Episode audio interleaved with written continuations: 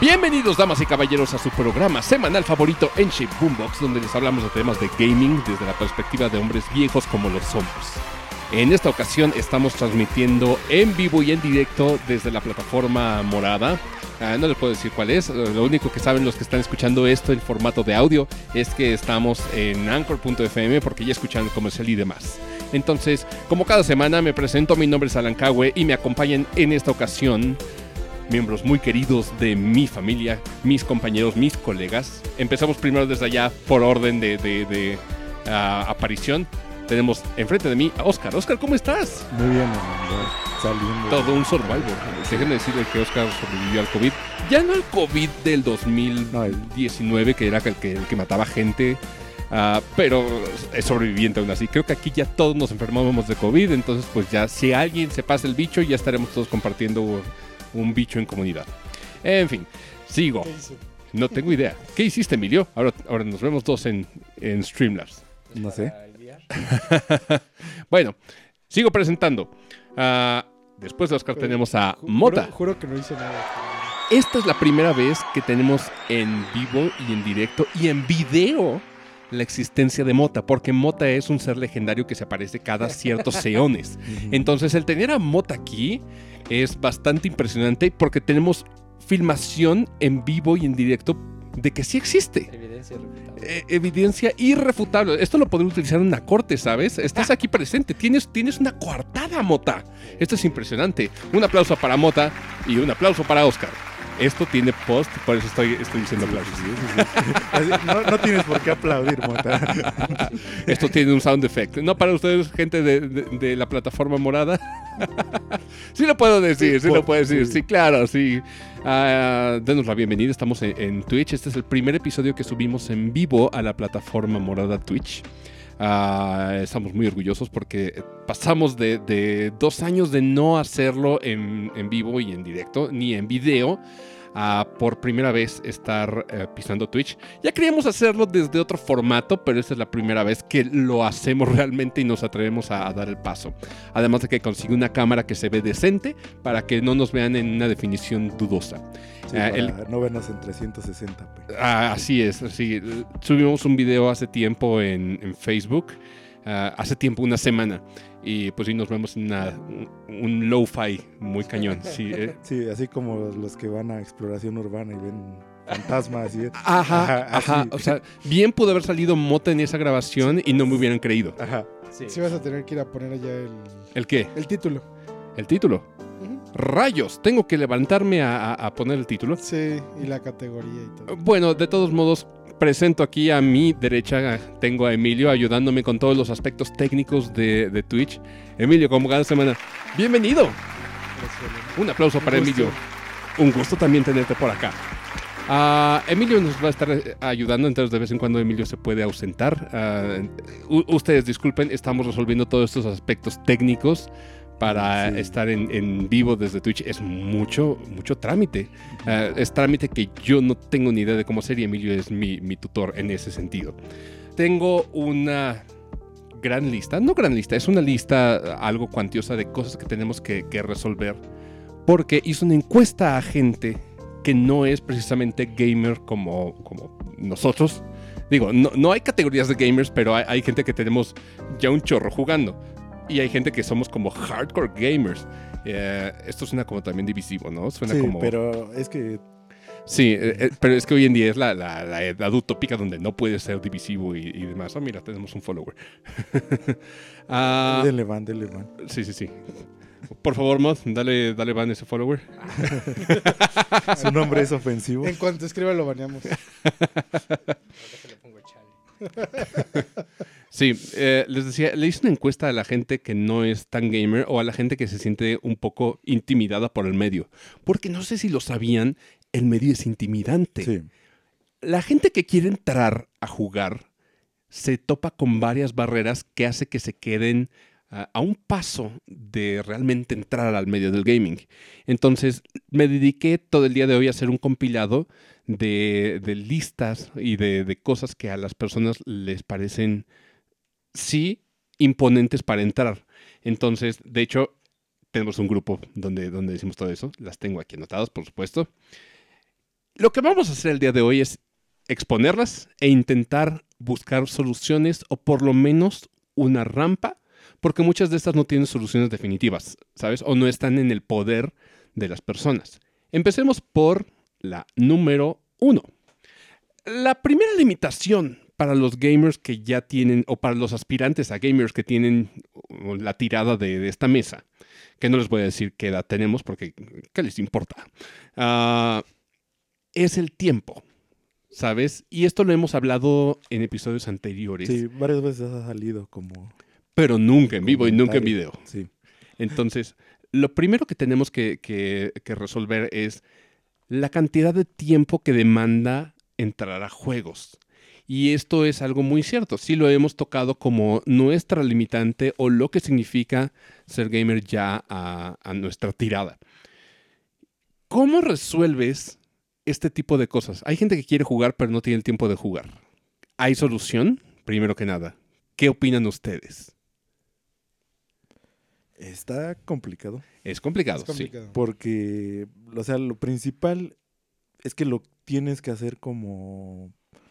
O sea, de todo el tiempo que tú estás usando para otras cosas, si realmente lo quieres usar para jugar, entonces tienes como que hacer un espacio.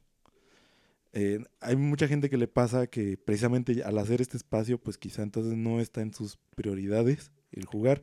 Entonces ocupa ese tiempo en otra cosa. Y así es como siento que como va pasando Claro. que, Sí, que sí.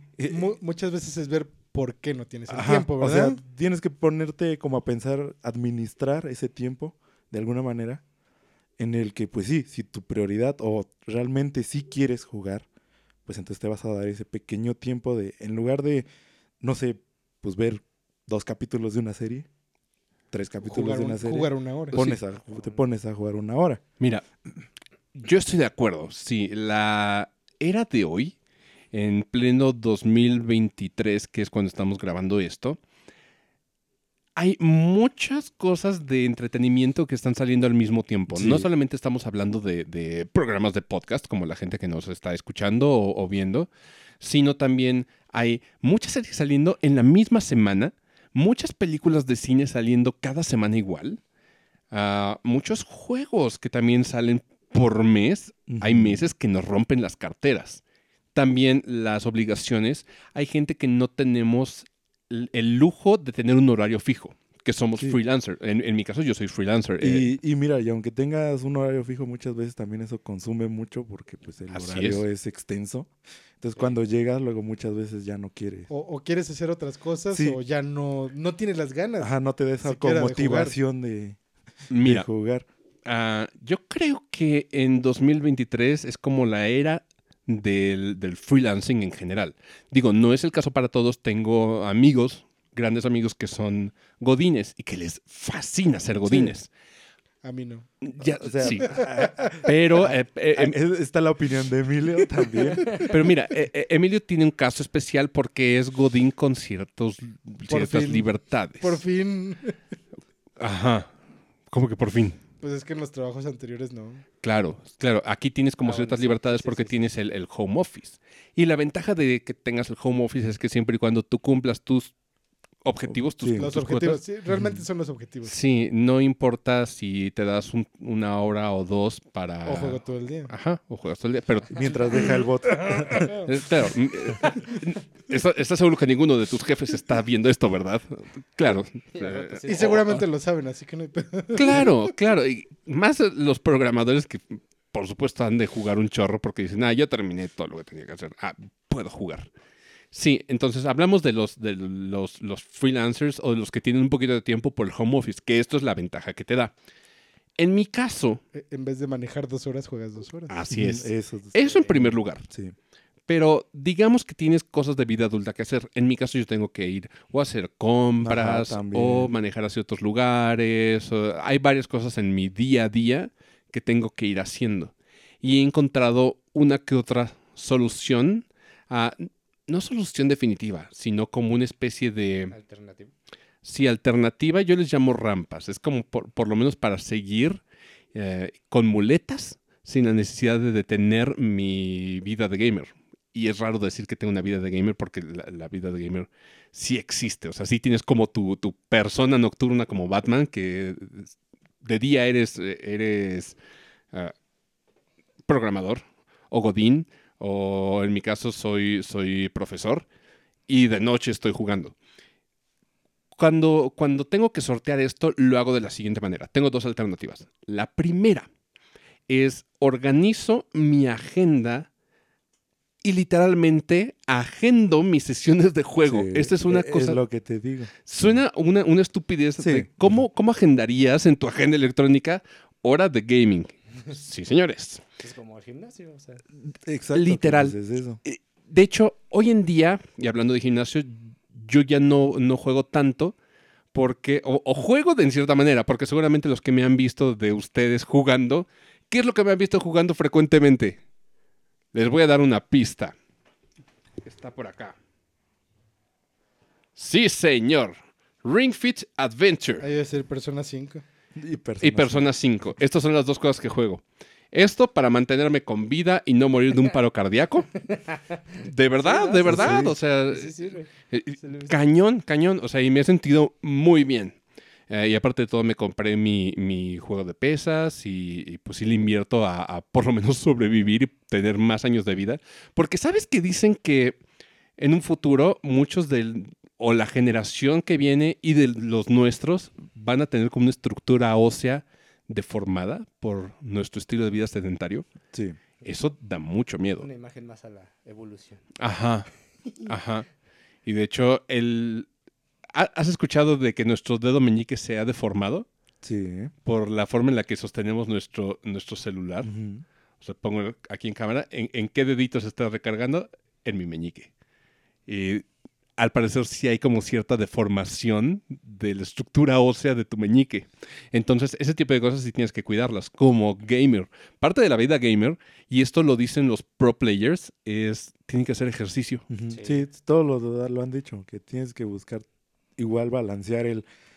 la- los que, y te lo dicen los que precisamente toda su vida gira en torno a gaming. Así es. Y te lo dicen, o sea, te dan recomendaciones de que hagas ejercicio, de que igual te sigas alimentando bien, de Sí. que mantengas bien tus horas de sueño en al- de alguna manera, o sea, Está muy cañón. Sí, digo, y no, Entonces, es, y no pues es sí. o sea, de Sí. verdad el cuerpo lo resiente y sí Ujú. te ayuda a cuidarlo. Miren, la- para la chaviza que nos está viendo, tenemos 30 años, chavos. Ustedes seguramente han de tener una tirada entre 10 y veintitantos años, ¿no? sí, Más o menos. Ustedes están chavos, están jóvenes. ¿Qué señor me escucha? Eh, ustedes están chavos y, y ustedes no lo resienten.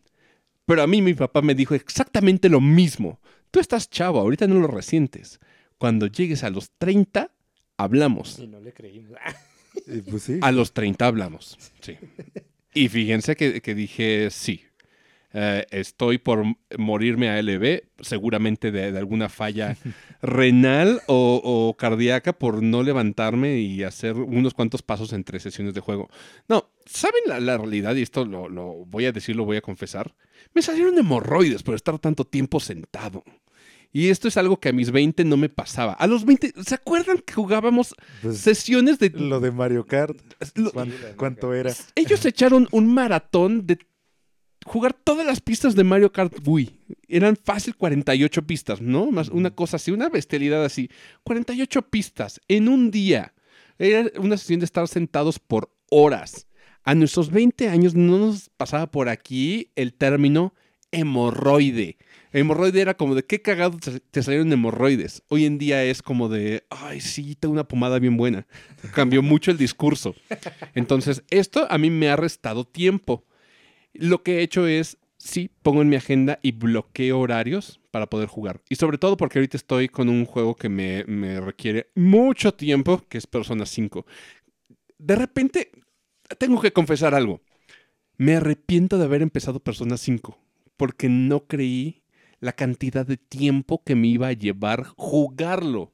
O sea, y el, el asunto de Persona 5 es que sí tiene mucho cutscene, pero de repente sí es como mucho contenido de RPG, al punto donde dices, ay, güey, Persona, ya, Ya, persona. Ll- Llega o sea, un punto en el que ya quieres que se acabe. Si es persona, ya, ya te Y- Y, se extendiste. extiende y se extiende y se sigue extendiendo. ¿Sabes cuál es mi sweet spot de, de persona que sí tiene como el, el punto exacto entre historia, entre setting y entre duración?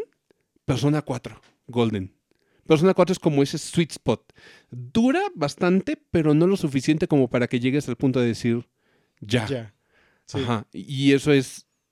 Eso Sí, es porque realmente dura lo mismo que el Persona 5. No. ¿Sí? No. Sí. Ni mergas, no. Sí. No. Es más, no, yo, yo siento que el 5 está mucho el más- 5 es muy. Es más, alguien ¿Cu- métanse por favor a How Long to Beat. ¿Cuántas son horas, horas son del Persona 4? No te pasa de 100 horas, Emilio. No creo que te pase de 100 horas. Ni de pedo, ni sacando todo. Mm. O sea, va- a las pruebas me remito. Aquí tengo mi celular. Vamos a ver How Long to Beat. Y esto es una, una página que les va a ayudar muchísimo a la gente que tienen otro problema de los que estamos hablando. Que ya vamos a llegar a él. How Long to Beat. Um, How to es una página, y esto hemos hablado de, de ella en episodios anteriores. Para la gente de Twitch que no lo sabe, tenemos un programa en Spotify, Amazon Music, Apple, donde quieran. Es totalmente gratuito, igual que acá. Shape Boombox, igual. Ah, y aquí tenemos ya. Este es nuestro tercer. No, tercer no. Cuarto episodio. De hecho, el título está mal aquí en Twitch, pero bueno, está, estará solucionado en plataformas. Este es el cuarto episodio de la tercera temporada. Ya llevamos tres años haciendo esto. Y en los primeros episodios hablábamos del How Long to Beat, que qué tan buena era la página. Al principio llegamos a la conclusión en aquel episodio de que tal vez no era tan bueno fijarnos en el How Long to Beat, sino que el How Long to Beat lo formábamos nosotros. Ok, sí, esto es una idea utópica. Esto es como, como si el mundo fuera color rosa, pero la verdad es que ya tienes y tenemos la, la gente adulta que considerar cuánto dura aproximadamente un juego en acabarse. Si es que quieres acabarlo. Si, Sí, porque ese también es el otro factor. Que... Sí, en muchos, la realidad es que no terminamos los episodios. Los episodios, los, los, juegos. los juegos. O sea, eh, estamos Sí, hablando. ¿Cómo, cómo no acabamos los episodios? Es que hablando de Yakuza, por ejemplo. Ah, sí. eh, Yakuza se divide por episodios, por capítulos. Y te dan ciertos achievements y te dicen qué tanto del ¿Cuán- porcentaje de gente. ¿Cuánto te falta? No, no, el achievement te dice qué tanto porcentaje de la población tiene Ha este achievement. esa parte. Ajá. Conforme van llegando a los capítulos finales, te das cuenta que cada vez es menos gente. Sí, el porcentaje El es porcentaje. más bajo. Así es. Así es. Entonces, eso te, te indica que muy poca gente está terminando los juegos realmente. Yo, y yo soy un, un- un gamer antiguo, a mí sí me gusta ver los créditos finales de mi juego. Ah, aunque, por ejemplo, en Nier sí vimos tres créditos finales, ¿no? O cuatro créditos finales. Cuatro. Sí, Cuatro créditos finales. Ya si quieres los demás, pues es uno por cada letra del abecedario. Ahí te va. Ah, hablando del How Long to Beat de Persona 5.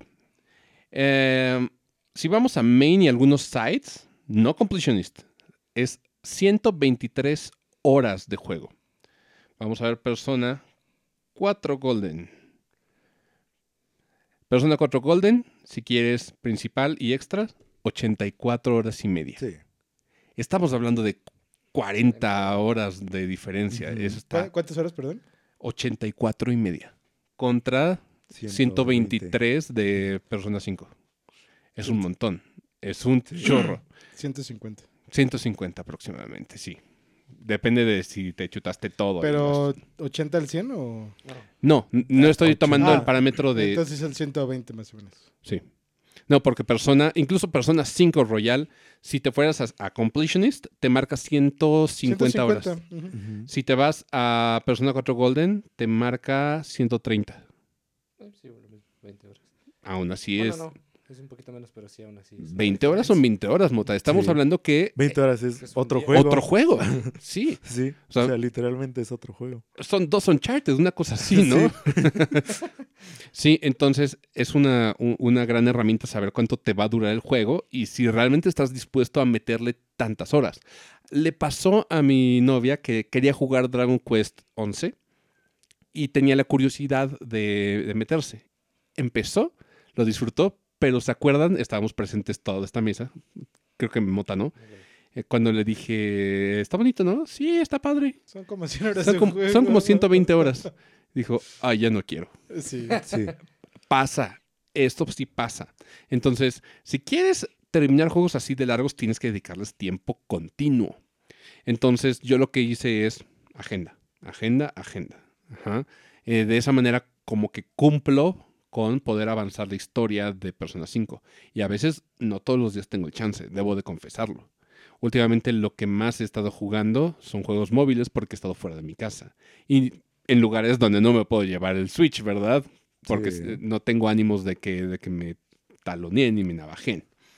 Entonces, esa es mi recomendación, por un lado. El otro es, pueden intentar juegos móviles, como les he estado diciendo. De hecho, les tengo un capítulo reservado y estoy haciendo investigación de campo para encontrar las mejores experiencias de móviles. Así para que puedan jugar juegos que se sienten como juegos y de verdad sean gratificantes, pero en formato chiquito. ¿Cómo se llama? Abuelita Miedo a Horror 2. Como, como dice el Byte No, Byte. si existe, no, Sí. si existe el juego. Abuelita miedo horror, sí. sí, no, estoy, estoy. No, ese no. Es que, ¿saben? En la Play Store hay mucha paja. Sí. Demasiado. Claro, en la eShop de Mira, Nintendo no en- está en distinto. todos. Vas a Steam y también... Uy, no, Steam es. Creo que hasta los juegos AAA son una aguja en un pajar. Sí. ¿Cuántos no están en, en Greenlight de, de Ujú, Steam? Un montón. una bestialidad de títulos que los ves. Simplemente te metes a los juegos que salieron hoy en la sección de ¿qué No, juegos salieron hoy? No, no, no. Eh, es- Y encuentras juegos que dices, ¿qué es esto? Y hay un montón. Sí, sí, de verdad. Creo que estamos en la época dorada porque todo mundo está sacando juegos de cierta magnitud, aunque no todos los juegos que están saliendo son buenos. Pero hay juegos indies que hacen cosas muy interesantes que también son muy frescas para nosotros. Y eso primero sale en Steam, pero con tanta cantidad de popó que sale al día, de repente es muy fácil perderlos. Sí. Hasta que alguien se atreve a jugar y decir, oh, mira, esto está bueno. Nada más así, así pasa. Entonces, mis dos recomendaciones. Agenda, agarren otro formato, formato portátil. Porque también hay juegos que están diseñados para sesiones cortas de juegos. El ejemplo más claro es todo lo que sucedía en las consolas portátiles. Aquí tengo un PSP, aquí al lado tengo eh, mi, mi 3DS. Todos esos juegos estaban diseñados para ser una especie de bit size. Hablemos, por ejemplo, del Final Fantasy VII Crisis Core. Ah, Creo que estoy diciendo mal el título, pero saben eso, ya, saben. Este Final Fantasy VII es Core. Crisis Core, sí. Bueno, sí. Eh, Crisis Core está dividido en, en misiones pequeñas. Realmente cada capítulo, cada, cada chapter, no te dura más allá de dos horas. Y esto por cutscenes y por cinemáticas. Lo demás está dividido como en misioncitas muy chiquitas que agarras y te tardas, creo que 5 minutos, 10 cuando la pelea se pone muy intensa, pero en general son de, de promedio de Son 5 rápidas. minutos. Muy ágil. Entonces el juego estaba hecho así para que tú pudieras agarrar en un tiempecito libre y lo dejabas. Así estaba diseñado antes el mercado portátil. Y, pero ese también empezó como ya en la época del... Creo que fue del 10. Del 10 y del Sí. PSP. Porque antes de eso, eh, yo me acuerdo mucho por el Mario Luigi de Game Boy Advance, por ejemplo. Esa Sí. cosa era monstruosa y era para portátil y, o sea, uno hoy en día lo quieres jugar, es muy extenso. Sí, voy, voy de acuerdo. Entonces creo que sí lo empezaron como ya a estructurar, ya verlo de alguna manera de, oye, tenemos como que hacerlo. sí, más chiquito. Ajá. Sí, sí, de hecho yo me acuerdo de los juegos de Game Boy Color y tenemos un Link's Awakening. O sea, no es un Sí. juego largo, pero aún así no está subdividido como para que puedas no. tratarlo en, en sesiones cortas. Sí, es cierto, 10 innovó muy bien esa, en ese sentido, en esa materia. Sí, y es algo que como que no sale a la luz así a primera vista. No, Que ya cuando te pones como a pensarlo es como de, sí, es cierto, ya ahí fue empezaron a hacer esa estructura de, sí, de juego portátil que fuera por, pues, por cachitos. por cachitos. Creo que incluso los juegos que son para Switch, con grandes excepciones, también es- tienen cierto diseño de bit size. Sí. No digo todos. No, no, no sea- todos, pero sí hay, hay todavía parte de eso ahí. Ajá, Sí, ajá. Porque, por ejemplo, hablemos de Bayonetta. Bayonetta está como bien subdividido, ¿sabes? Sí. Sabes que puedes agarrar una sesión corta de Bayonetta y dejarlo. Pero no es lo mismo que Breath of the Wild, que está diseñado para que lo hagas de corrido. Sí, si, si tú quieres, pues Sí, ahí como es el, muy extenso. es el formato. Entonces, si luego les, les hablaré de juegos que pueden jugar en, en sesiones cortitas. Muchos de ellos son de móviles. Yo le agarré un gusto enfermizo a algo llamado Vampire Survivors. Creo que todo mundo, bueno, Yo no. es, bastante... es impresionante, Emilio. No, no sabes. Vampire Survivors es un concepto tan simple, pero a la vez tiene cierto grado de complejidad. Es una especie de roguelite y bullet hell invertido, porque tú eres el bullet hell, eventualmente.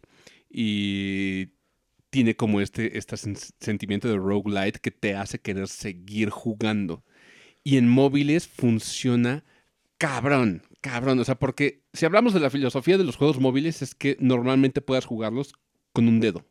O con tu pulgar o... Sí, que, que sea sencillo.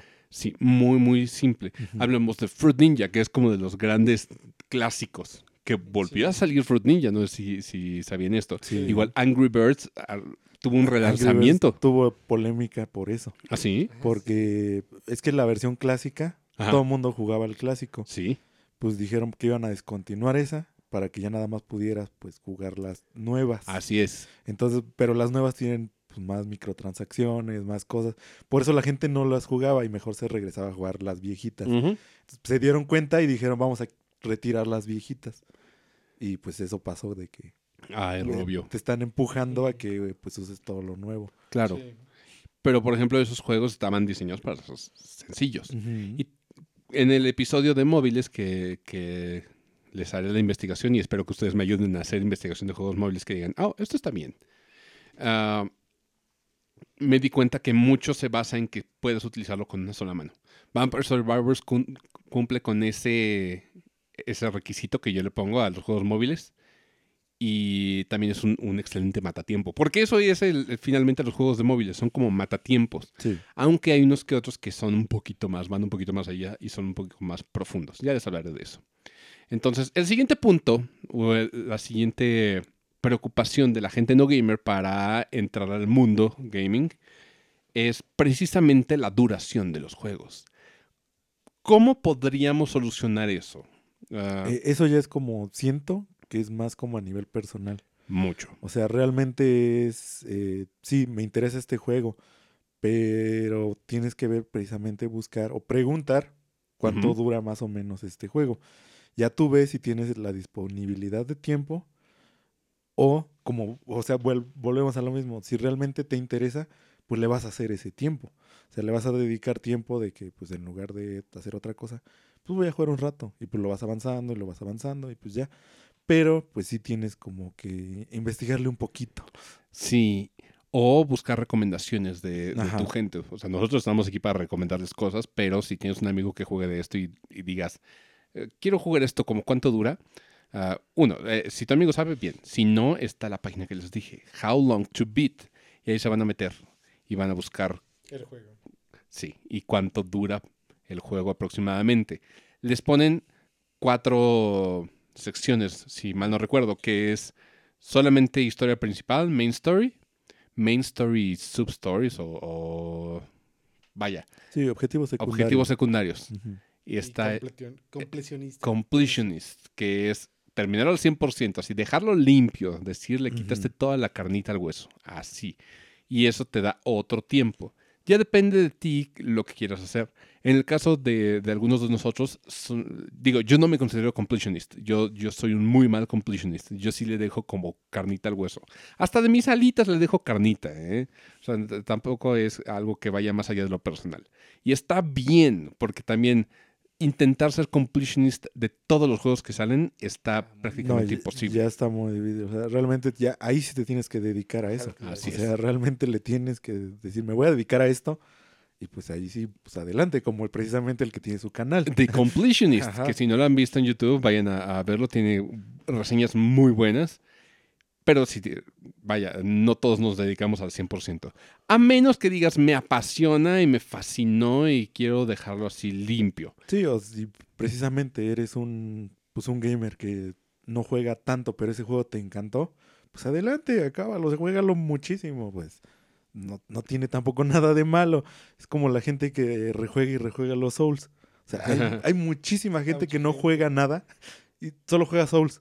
Sí, Y los sí. y los juega y los vuelve a repetir y Qué otra vez y otra vez. Qué valor, o sea, hay que reconocerles eso. Qué constantes y qué consistentes. Y, pero sí, o sea, tal cual. Hay quienes, sí, me gusta mucho este juego, pues si te gustó mucho, pues puedes intentar completarlo. Entonces no tiene nada de malo tampoco.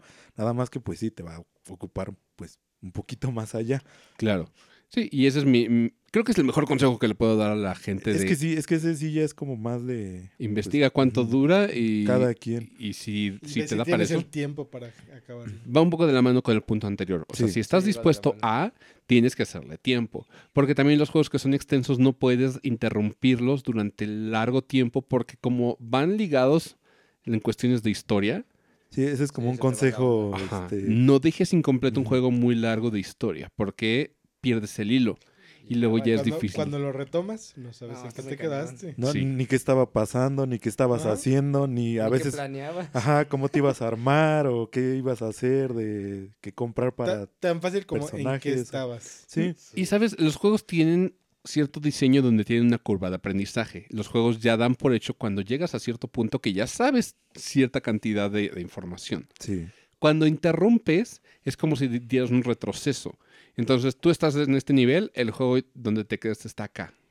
Se siente gacho. O sea, sí te puedes recuperar rápido cuando ya tienes experiencia, pero luego es como factor para que interrumpas y digas, ay no, mejor lo tengo que Mejor lo vuelvo a de nuevo". empezar. Sí. Y eso crea procrastinación, lo cual te lleva a no terminarlo. Sí, porque Sí, ya llegas a un punto en el que ya te da flojera y empiezas a decir, es que esto ya lo pasé y todavía me falta un montón Sí, y pues ya mejor lo, lo dejas. sí. Sí, entonces mi consejo es háganlo de corrido si están seguros que es lo que quieren jugar. Ujú. Ok. Ah, ¿Algunos de ustedes tienen alguna, alguna sugerencia fuera de, de lo que dimos Oscar y yo de How Long to Beat? ¿O me paso lo que sigue? No, es lo mismo que le digo a toda la gente cuando quiere hacer un juego. Es como, te va a llevar tanto tiempo, ¿seguro quieres jugarlo? Eh, sí. Sí. Sí, sí. para eso es eh, la página. Vamos con el siguiente tope. Los costos elevados de los juegos. Sí. Esto es un gran factor y esto ya me empieza a detener a mí. No porque me esté yendo mal en mi trabajo, sino porque los precios no van bajando. Porque Al ya- contrario. Ya duele Sí, está- están juego. subiendo. Déjenme aclararles una cosa. Yo soy un Potterhead. Así me- a mí me gusta mucho el mundo mágico de, de Rowling. Sí, es de Rowling, yo sé. La, la están apedreando en redes, pero bueno, es su Siempre, mundo siempre. mágico. Pero a mí no me importa. Sí, es su mundo mágico. Sí. Ah, Harry Potter, pues, Hogwarts. Yo soy fan de, de- de todo eso y cuando anunciaron Hogwarts Legacy yo estaba extasiado hasta que vi el precio. Porque hasta ese momento los juegos costaban a- entre 1400, 1500 ya era como excesivo, ¿no? Ya era Sí, como de ya era está muy como de, caro. ah, está muy caro, sí. Sí. Sale este juego y salen 1800 pesos. Sí. 1800 pesos está nada de tocar la barrera de los 2000. Ese Sí, es mi proceso mental. Sí, eso es lo que... Es lo primero. Ajá, precisamente. Es lo que piensas. Es como de esto ya costaban ediciones Es lo de que colección. costaban las edi- Así es. ediciones. Entonces, dos mil pesos para mí es dos juegos de estos.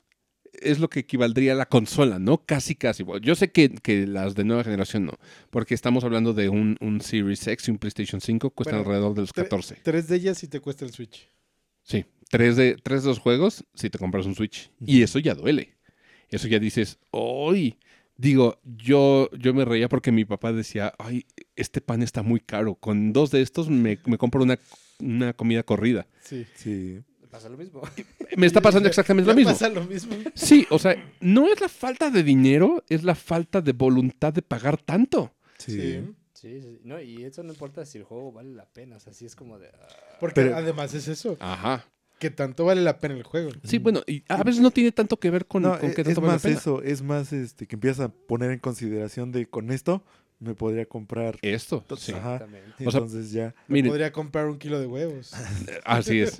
Dentro de las responsabilidades de los 30. Sí, muy, miren, tan sencillo como que para mí era un debate entre ¿me compro una cámara nueva o me compro X o Y juego? Entonces decidí comprarme la cámara para estar haciendo esto. Pero sí lo pones en perspectiva y yo puedo entender la preocupación de muchos de, de los que quieren entrarle a esto y ven este juego y dicen, ay, me gustaría jugarlo, pero está muy caro. Y Yo- luego también el precio de las consolas, que es... el- Sí, ese es el- otro factor. El el Play 5 y el Series X están muy, muy caras. Entonces, mire, Y luego cómprate una pantalla para verlo. Sí, bueno, en el caso de, de Series X y PlayStation 5. Si hay alternativas, claro que hay alternativas. Les tengo algunas soluciones, pero no son soluciones definitivas, solamente son rampas o alivianadores. Eh, lo primero, hablemos de, de las consolas, porque Sí. muchos quieren entrar al mundo de las consolas y no pueden por los costos.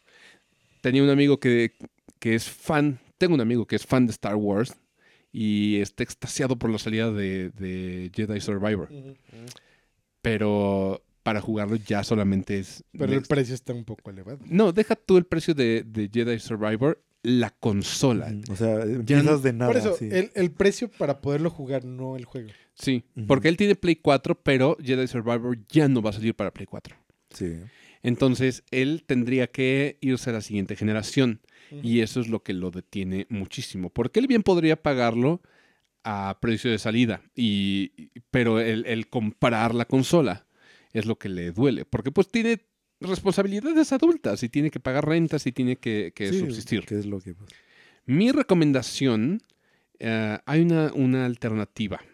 Y a los que están como muy metidos en la guerra de consolas, esto no les va a gustar. Um, yo soy usuario de, de Xbox. Sí, yo sé. No tiene juegos. Sí, yo sé. Eh, el Play se la mata. Yo, yo sé, yo Sí, sé. sí. Pero escúchenme bien. Ah, muchos de, lo- de los que me pueden mandar este, este mensaje de, de que no tiene juegos y demás, eh, estoy seguro que tampoco tienen un PlayStation 5. Estamos de acuerdo, chicos. O sea, los que, los que, con- los que más se meten ávidamente a la guerra de consolas son los que menos eh, pueden costear este tipo de, de- de consolas. Algunos sí, y, y- y eso no les da mayor o- o- o- No, no les da la mayoría. Ah, pues, no, Y tampoco les da mayor madurez. Pero escúchenme, escúchenme. A una persona que le está costando con el hecho de pagar 15 mil pesos, porque ahorita el PlayStation 5 está a 15 mil o, o ya subió a 16. Ah, no sé. ni cuánto está. 16. 15, 15, porque estaba en 14 y ya ves que subió mil Bueno. Ah, pesos. bueno. 15. 15 es un chorro. Que Y- también ese fue el, como el noticia de que De que Play subió de dijo- precio. voy a subir de precio Sí. la consola. Nunca había hecho eso. Siempre había bajado de precio la Sí. consola. Esta Y es la primera la vez que alguien... primera vez. Es- sale al contrario. Es un antecedente peligroso, porque entonces los demás competidores van a decir, ay, Play pudo y no le pasó nada. Y sigue vendiendo. Sigue vendiendo, entonces yo eventualmente voy a sacar lo mismo. O sea, le, voy- le su- le va a subir los mismos 50 ¿Qué, dólares. qué es lo que pasó con los juegos cuando los subió a 70 dólares? Sí, Es lo mismo que pasó. los demás se fueron con el mercado. So- Sony dijo, lo subo a 70, la gente lo sigue comprando y Xbox y Nintendo dijeron, pues yo también le subo. Sí, y por eso vamos a tener un Tears of the Kingdom en mayo que va a costar 1.700 pesos. 1600. Depende, si eres usuario de, de Game Planet o de Amazon, ¿verdad? Sí. Eh, Bueno, eh, es que realmente su precio es 1600, según yo. sí, bueno, eh, X, el chiste es ya... Depende ya- de con cuánto te quieras matar en dónde, porque pues en Sí, Liverpool claro. también va a costar más. 1600, mil- 1600, 1700 es lo mismo. No, No. No, no es lo mismo. Pero ah, ahí les va mi, mi propuesta. Xbox tiene una versión de consola Next Gen. Que es solo digital, sí, pero ya están en la siguiente generación. O sea, eh, compran eh, esa consola y están en la siguiente generación. Ya los, los juegos que, que no pueden jugar en su Play 4 o en su Xbox One, ya los pueden jugar en esta. Ajá. Es el Xbox Series S. No es la más potente de, de las tres consolas. Pues ni de Xbox ni de ni entre sí. Sony, ¿eh? O sea, es, es, digamos, ah, gráficamente menos potente que PlayStation 5 o, o Series X. Pero ya es Next Generation. Y además, si quieres sacarle el máximo provecho a PlayStation 5 o Series X, necesitarías una pantalla 4K que corra 120 Hz. Que esto está, Ah, Los 120 es- opcional, pero sí. sí, pero por lo menos 4K. Pero 4K, sí. Digamos que no tienes 4K, porque Y HDR. y HDR, sí. Digamos que no lo tienes. Es una gran opción, ¿sabes? Sí, solo es digital, pero eso ya no es un gran obstáculo para la, la gente y el público. Solamente nosotros nos fascina tener el formato físico. Yo aquí tengo un librero, ustedes no lo ven, pero tengo un librero lleno de juegos físicos de Switch y algunos de, Xbox. Son más de 100 juegos de Switch y como 10 jueguitos de, Xbox Series. Muchos de los juegos de, Xbox Series yo ya me he aventado en comprar los digitales. Porque además la, la tienda de, de Xbox pone descuentos bastante jugosos, casi, casi comparables con los de Steam. Sí, la verdad sí. Muchos sí.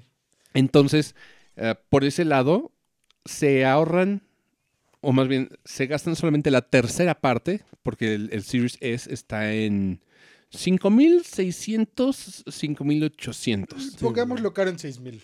6.000 es así caro, pero por lo menos se eh, están pagando como una tercera parte, un poquito más de una tercera parte de lo que costarían las, los hermanos mayores.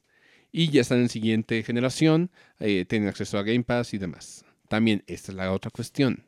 Ah, si quieren abaratar costos de juegos, hay dos sopas. Espérense a los descuentos. Ujú, No En lo e- compres de salida. Exacto. Xbox tiene descuentos frecuentes. Yo sé que Sony tiene descuentos también, pero no son tan frecuentes como los de Xbox y no son Pero tan... ahí te cobran el IVA. Ajá, y aparte está, ves que siguen estando en dólares. sigue la estando en tienda. Y dólares. sigue estando en dólares. Ajá, entonces... Ah, ya con la bajada del dólar salen más baratos, ¿verdad? O sea, sí, pero es cuestionable. eh, es sí, cuestionable. Y la verdad- Muy cuestionable. la verdad no son tan jugosos como en, en Xbox. Lo Ay. siento. No lo son. Hay de Hay vez en cuando, sí, sí. Pero ya normalmente son juegos ya viejos. Yo lo sé, o sea, pero... no son juegos recientes. eh, seamos sinceros, Sony es tacaño, o sea, Sony Sí. no va a permitir que, que se lleven los juegos a, a precios accesibles. no, pero es que es lo que te digo. Dices, ah, a lo mejor está al mismo precio que Xbox. Sí, pero tienes que pagar impuestos y ya te lo suben. Exacto. Así es. Entonces, para mí Xbox es como la consola para los que se quieren ahorrar varo y ahorrárselo bien y jugar en forma. El Series S, los haters lo pintan muy mal, ¿sabes? O sea, dicen, es un Switch. No es un Switch, no. Ni tampoco es un One. No, ni tampoco es un One. O sea, nada de eso. Es, es una consola de nueva generación y con todo lo que eso implica. Con todo y el, el disco duro de estado sólido y, y- y demás beneficios. Y además es una gran máquina de Game Pass. Y el Game Pass es mi Que- siguiente punto. Que, sí, ese es el- un- uno muy grande. O sea, realmente es un factor muy grande. Supongamos que no te quieres gastar mil pesos cada vez que quieres comprar un juego. Hay muchos juegos que la verdad no vas a rejugar. De estos 100 juegos que tengo, la verdad solo voy a rejugar menos de 20. La neta, los tengo nomás por vanidad. Entonces hay muchos juegos que vas a jugar una vez y adiós.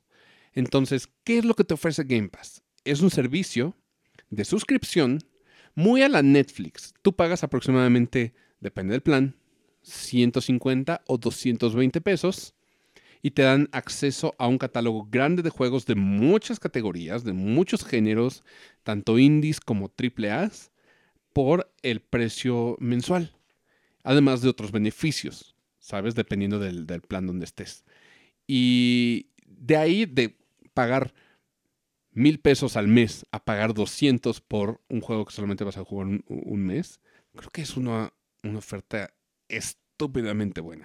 Y mira, y eso también muchas veces como que te ayuda precisamente en los otros puntos de que ya pagaste como el mes y a veces como que dices, tengo que jugarlo porque ya pagué el mes. Ajá, y- Entonces como que te incentiva de alguna manera, siento, que ya pagué, voy a jugar o voy a aprovecharlo. Te- tengo que aprovechar. Sí. Por otro lado, te recompensa por jugar en Game Pass. Game Pass te recompensa por jugar en Game Pass, te da, Mm. te da perks, o sea, te da puntos. Te da Con, con esos puntos te, te puedes comprar algunas bonificaciones, sí. Ya sean o algunos cosméticos en algún juego, o tres meses gratis de Apple, que fue la última promoción grande, o de Spotify, o incluso hay veces donde te, te dan crédito, no mucho, tampoco crean que te dan como mucho crédito de la tienda de, de Microsoft, pero te dan, te dan Sí, crédito. tienes una, como tu sección de, ¿qué es? Recompensas. Sí, ¿cómo de llama? recompensas, sí, por, por el hecho de jugar. Entonces, a mí se me hace un gran paquete y ahorita Xbox se, se me hace lo más fácil de nueva generación y lo más accesible de nueva generación. Yo sé que no vas a poder jugar Horizon, digamos, o God of War, ah, pero tienes otras cosas que igual y no lo sustituyen, pero tienes eh, mucho mejor Otro catálogo. otro Sí, catálogo. Sí, o sea, es- ya, ya depende también de, pues, qué es lo que buscas. O sea, Sí, si, sí. si realmente buscas exclusivos de Sony, pues, Pues no un tienes de PlayStation. otra. moda, Sí, pues sí. no tienes de otra. Pero si quieres entrar al mundo game- gaming, que ese es como para lo que está enfocado el episodio, eh, es una gran opción. O sea, eh, Xbox es una opción excelente. Y de hecho, ahorita está trayendo juegos de calidad día uno para Game Pass. Lo vimos con el, el Hi-Fi Rush. Lo vamos a ver con Redfall, Pues ahorita con el Wallong. con Wallong, eh, efectivamente, y eventualmente con Starfield. ¿Está haciendo cosas bien Microsoft? Claro que sí. Y promete bastante esta generación. Eh, Lo hemos hablado en episodios anteriores. No, no, no creo que sea necesario hablar un poquito más al respecto porque si no vamos a parecer comercial. Pero Sí, para mi gusto es una manera accesible de entrar a jugar. Pero también la otra es ah, una solución muy importante. No tienes que comprar los juegos de salida. Comprar los juegos de salida, tengan en cuenta que ya es casi un lujo. sí, el lujo- lo hemos dicho varias veces. O sea, realmente que el hobby de gaming Es caro. ya es un lujo, o sea, realmente porque pues no es de primera necesidad, no es nada y pues desde siempre, porque esto lo venimos diciendo desde siempre, o sea, desde que nosotros empezamos a jugar hace años, o sea, era caro, porque pues en sus años era caro y difícil de conseguir. Así es. Porque no nada más simplemente era de, ah, este caro, sino que antes, pues, ¿dónde lo conseguías? Así es. muchas veces aquí no traían cosas. Sí. Entonces, eh, desde entonces era un lujo, porque pues sí, tenías que como conocer gente o pues a más o menos tener un cierto nivel eh, económico como Sí. para conseguir estos, estas cosas. Entonces, ya conforme fue pasando el tiempo, llegamos a este punto en el que pues sí, es- sigue manteniendo pues la constante de que es un lujo, pero ahora lo sientes más ya cuando estás en estas edades o pues ya cuando empiezas como a... A tener gastos Ajá, necesarios. Exacto. Sí, porque esto se vuelve un gasto innecesario. Pero si quieres entrarlo, tengan en cuenta que no es necesario, y también eso va para los, los gamers hardcore, no es necesario entrarle día uno, porque muchas veces hemos visto estos juegos bajar de precio significativamente. Y en una, dos semanas. O sea, En- ajá, en dos sí, semanas. Sí, o sea, no es así como que te esperes muchísimo tampoco. Por eso lo, lo llamo un lujo. No es lo mismo que una película que dices, la tengo que ver en el estreno porque los spoilers van a, a salir a- en Twitter a- más, luego, luego. más hoy en día que Sí. pues todo eso vuela para... Es, es muy sencillo hacerlo. Pero Sí, más. Creo que los juegos todavía no, no les duele esto de los spoilers están saliendo ya y me van a spoilear todo. No necesitas hacerlo. Más si pues vas a entrar como a esto apenas, entonces pues puede que Sí, no. todas las recomendaciones que te salgan no te salen de juegos. Entonces pues estás como muy libre todavía de spoilers. Sí. Sí, pero también digo, este mensaje lo, lo digo para los, los gamers también. Ah, también el hecho de comprarlos de día uno o en preventa se ha convertido en, en algo cancerígeno Sí. para la industria. Estamos hablando que eh, de repente las compañías de juegos decidieron vender sus juegos antes de salida, hacer una preventa. Tú les dabas el dinero y con eso ellos mismos se financiaban para hacer el juego. Pero también eso les daba un bloqueo de la fecha cuando te tenían que entregar esto. Más o menos. Eh, esto, es, esto es variable, porque no todos los juegos tienen como esta fecha fija y todos se pueden dar el lujo como de aplazarlo o llevártelo más, más tarde, como para eliminar bugs y demás. Eh, pero tú ya les diste tu dinero. Sí, o sea, Tú no ya sabes. hiciste eso. Eh, Sí, tú no sabes cómo va a salir el juego. O sea, una- tú ya lo pagaste. Y muchas veces los juegos no salen bien día uno. Esta es una constante que se me hace muy triste porque los juegos de salida ya no están saliendo completos, no están saliendo como deberían. Porque ah, en nuestros tiempos los juegos pasaban por un proceso de, de, de bug y de búsqueda de, de problemas que pudieran suscitarse. Había un- un- una etapa de testing bastante amplia. O sea, no solamente era el hecho de que el juego haya sido terminado y se, va- se fuera a gold, como le dicen. Como le dicen ahora. Sí, No, No, siempre lo han dicho. Sí, es un término Sí. que he estado sí siempre. irse gold es, es- ya está listo para salir. Antes se, se tomaban un proceso largo, y era largo, no, no Ujú. estoy hablando de, de días, eran meses o hasta un año de testing Sí. para asegurarse que estuviese lo más estable posible. Y eso les daba cierto estándar de calidad. Por supuesto, si le quieres encontrar bugs, le vas a encontrar bugs a cualquier juego. Pero ahorita, día uno y sin parche, tu juego va a estar ah, incompleto. Va a estar cojo. Ni siquiera va a tener la- lo, lo mínimo necesario como para poder fulular. Y eso es lo, de lo que se encarga el parche de día uno, que ya es muy famoso. Entonces, ¿por qué estás dando tu dinero a un juego que no está terminado? Te lo están vendiendo en partes, estamos de acuerdo. O sea, Sí. muchas veces el, el juego que vas a, a tener en tu disco o en tu cartucho no es el juego final. Y eso también es peligroso. Entonces, yo les diría, no den dinero de preventa, espérense a ver cómo sale el juego y no, no lo compren de salida. Espérense también a, a que el juego baje de precio, porque muchos van a bajar de precio a menos que tu compañía se llame Nintendo, porque por alguna razón Nintendo no baja de precio. Se rehúsa a bajar de precio. Bueno, sabemos la razón. Nintendo se rehúsa incluso a ponerlos en descuento Sí. en las ofertas de, de como- temporada. No. Mm. O sea, ni siquiera en el Mario Day te bajaron de precio los juegos de Mario de Switch. Lo más que los bajan es a mil y hay veces que 800, pero ya es muy raro y Y depende. depende del juego. O sea, Sí. por ejemplo, el Odyssey no te lo bajaron de precio. No, Mm-mm. te digo que lo, no, te digo que los llevan a mil. ¿Sabes que puedes contar con una sola mano cuántas veces el Odyssey y el Breath of the Wild han bajado de precio en toda su vida? De, Seguramente. O sea, no es, es menos de cinco veces que, que ha sucedido esto. Y cuando sucede es raro. Y no bajan tanto, bajan a mil, como tú lo Sí, dijiste. exacto. Mil ya es así, dices, wow, está muy barato. Te digo, muy rara vez bajan a 900, pero es... Sí, pero es un unicornio. Sí. ¿Sabes que en el Mario Day lo máximo que hicieron es decir, bueno, vamos a bajar de precio un juego de Mario? Sí. ¿Cuál? Mario Run. Eso fue todo lo que bajaron de precio. Mario Run. Y creo que un Mario Party, el más feito. El, el anterior que no. El más feito. Sí. Sí. Eso fue lo único que hicieron. ¿Por qué? No tengo idea. Eh, Nintendo quiere que juegues sus, sus juegos a full a- price. Sí, a full price. A su precio normal. Sí, dices, chale. Entonces, esas son las recomendaciones. No lo compren a, a precio completo. Y hay alternativas para entrarle al mundo de consolas. Y si tenías un Play 4 y ya te está doliendo el Play 5, porque yo puedo entenderlo. El Play 4 lo compraste en un bundle con 5 juegos y te costó casi 4 mil pesos, 5 mil pesos. Dijéramos 5000. Sí, 5 Sí, mil. Más o menos. Pero de 5 mil a 15 mil es un trecho muy Y sin largo. juegos. Y sin Y sin juegos. Sí. Entonces, mi sin alternativa. Y sin tele, sí. Y mi alternativa ahí es el Series S.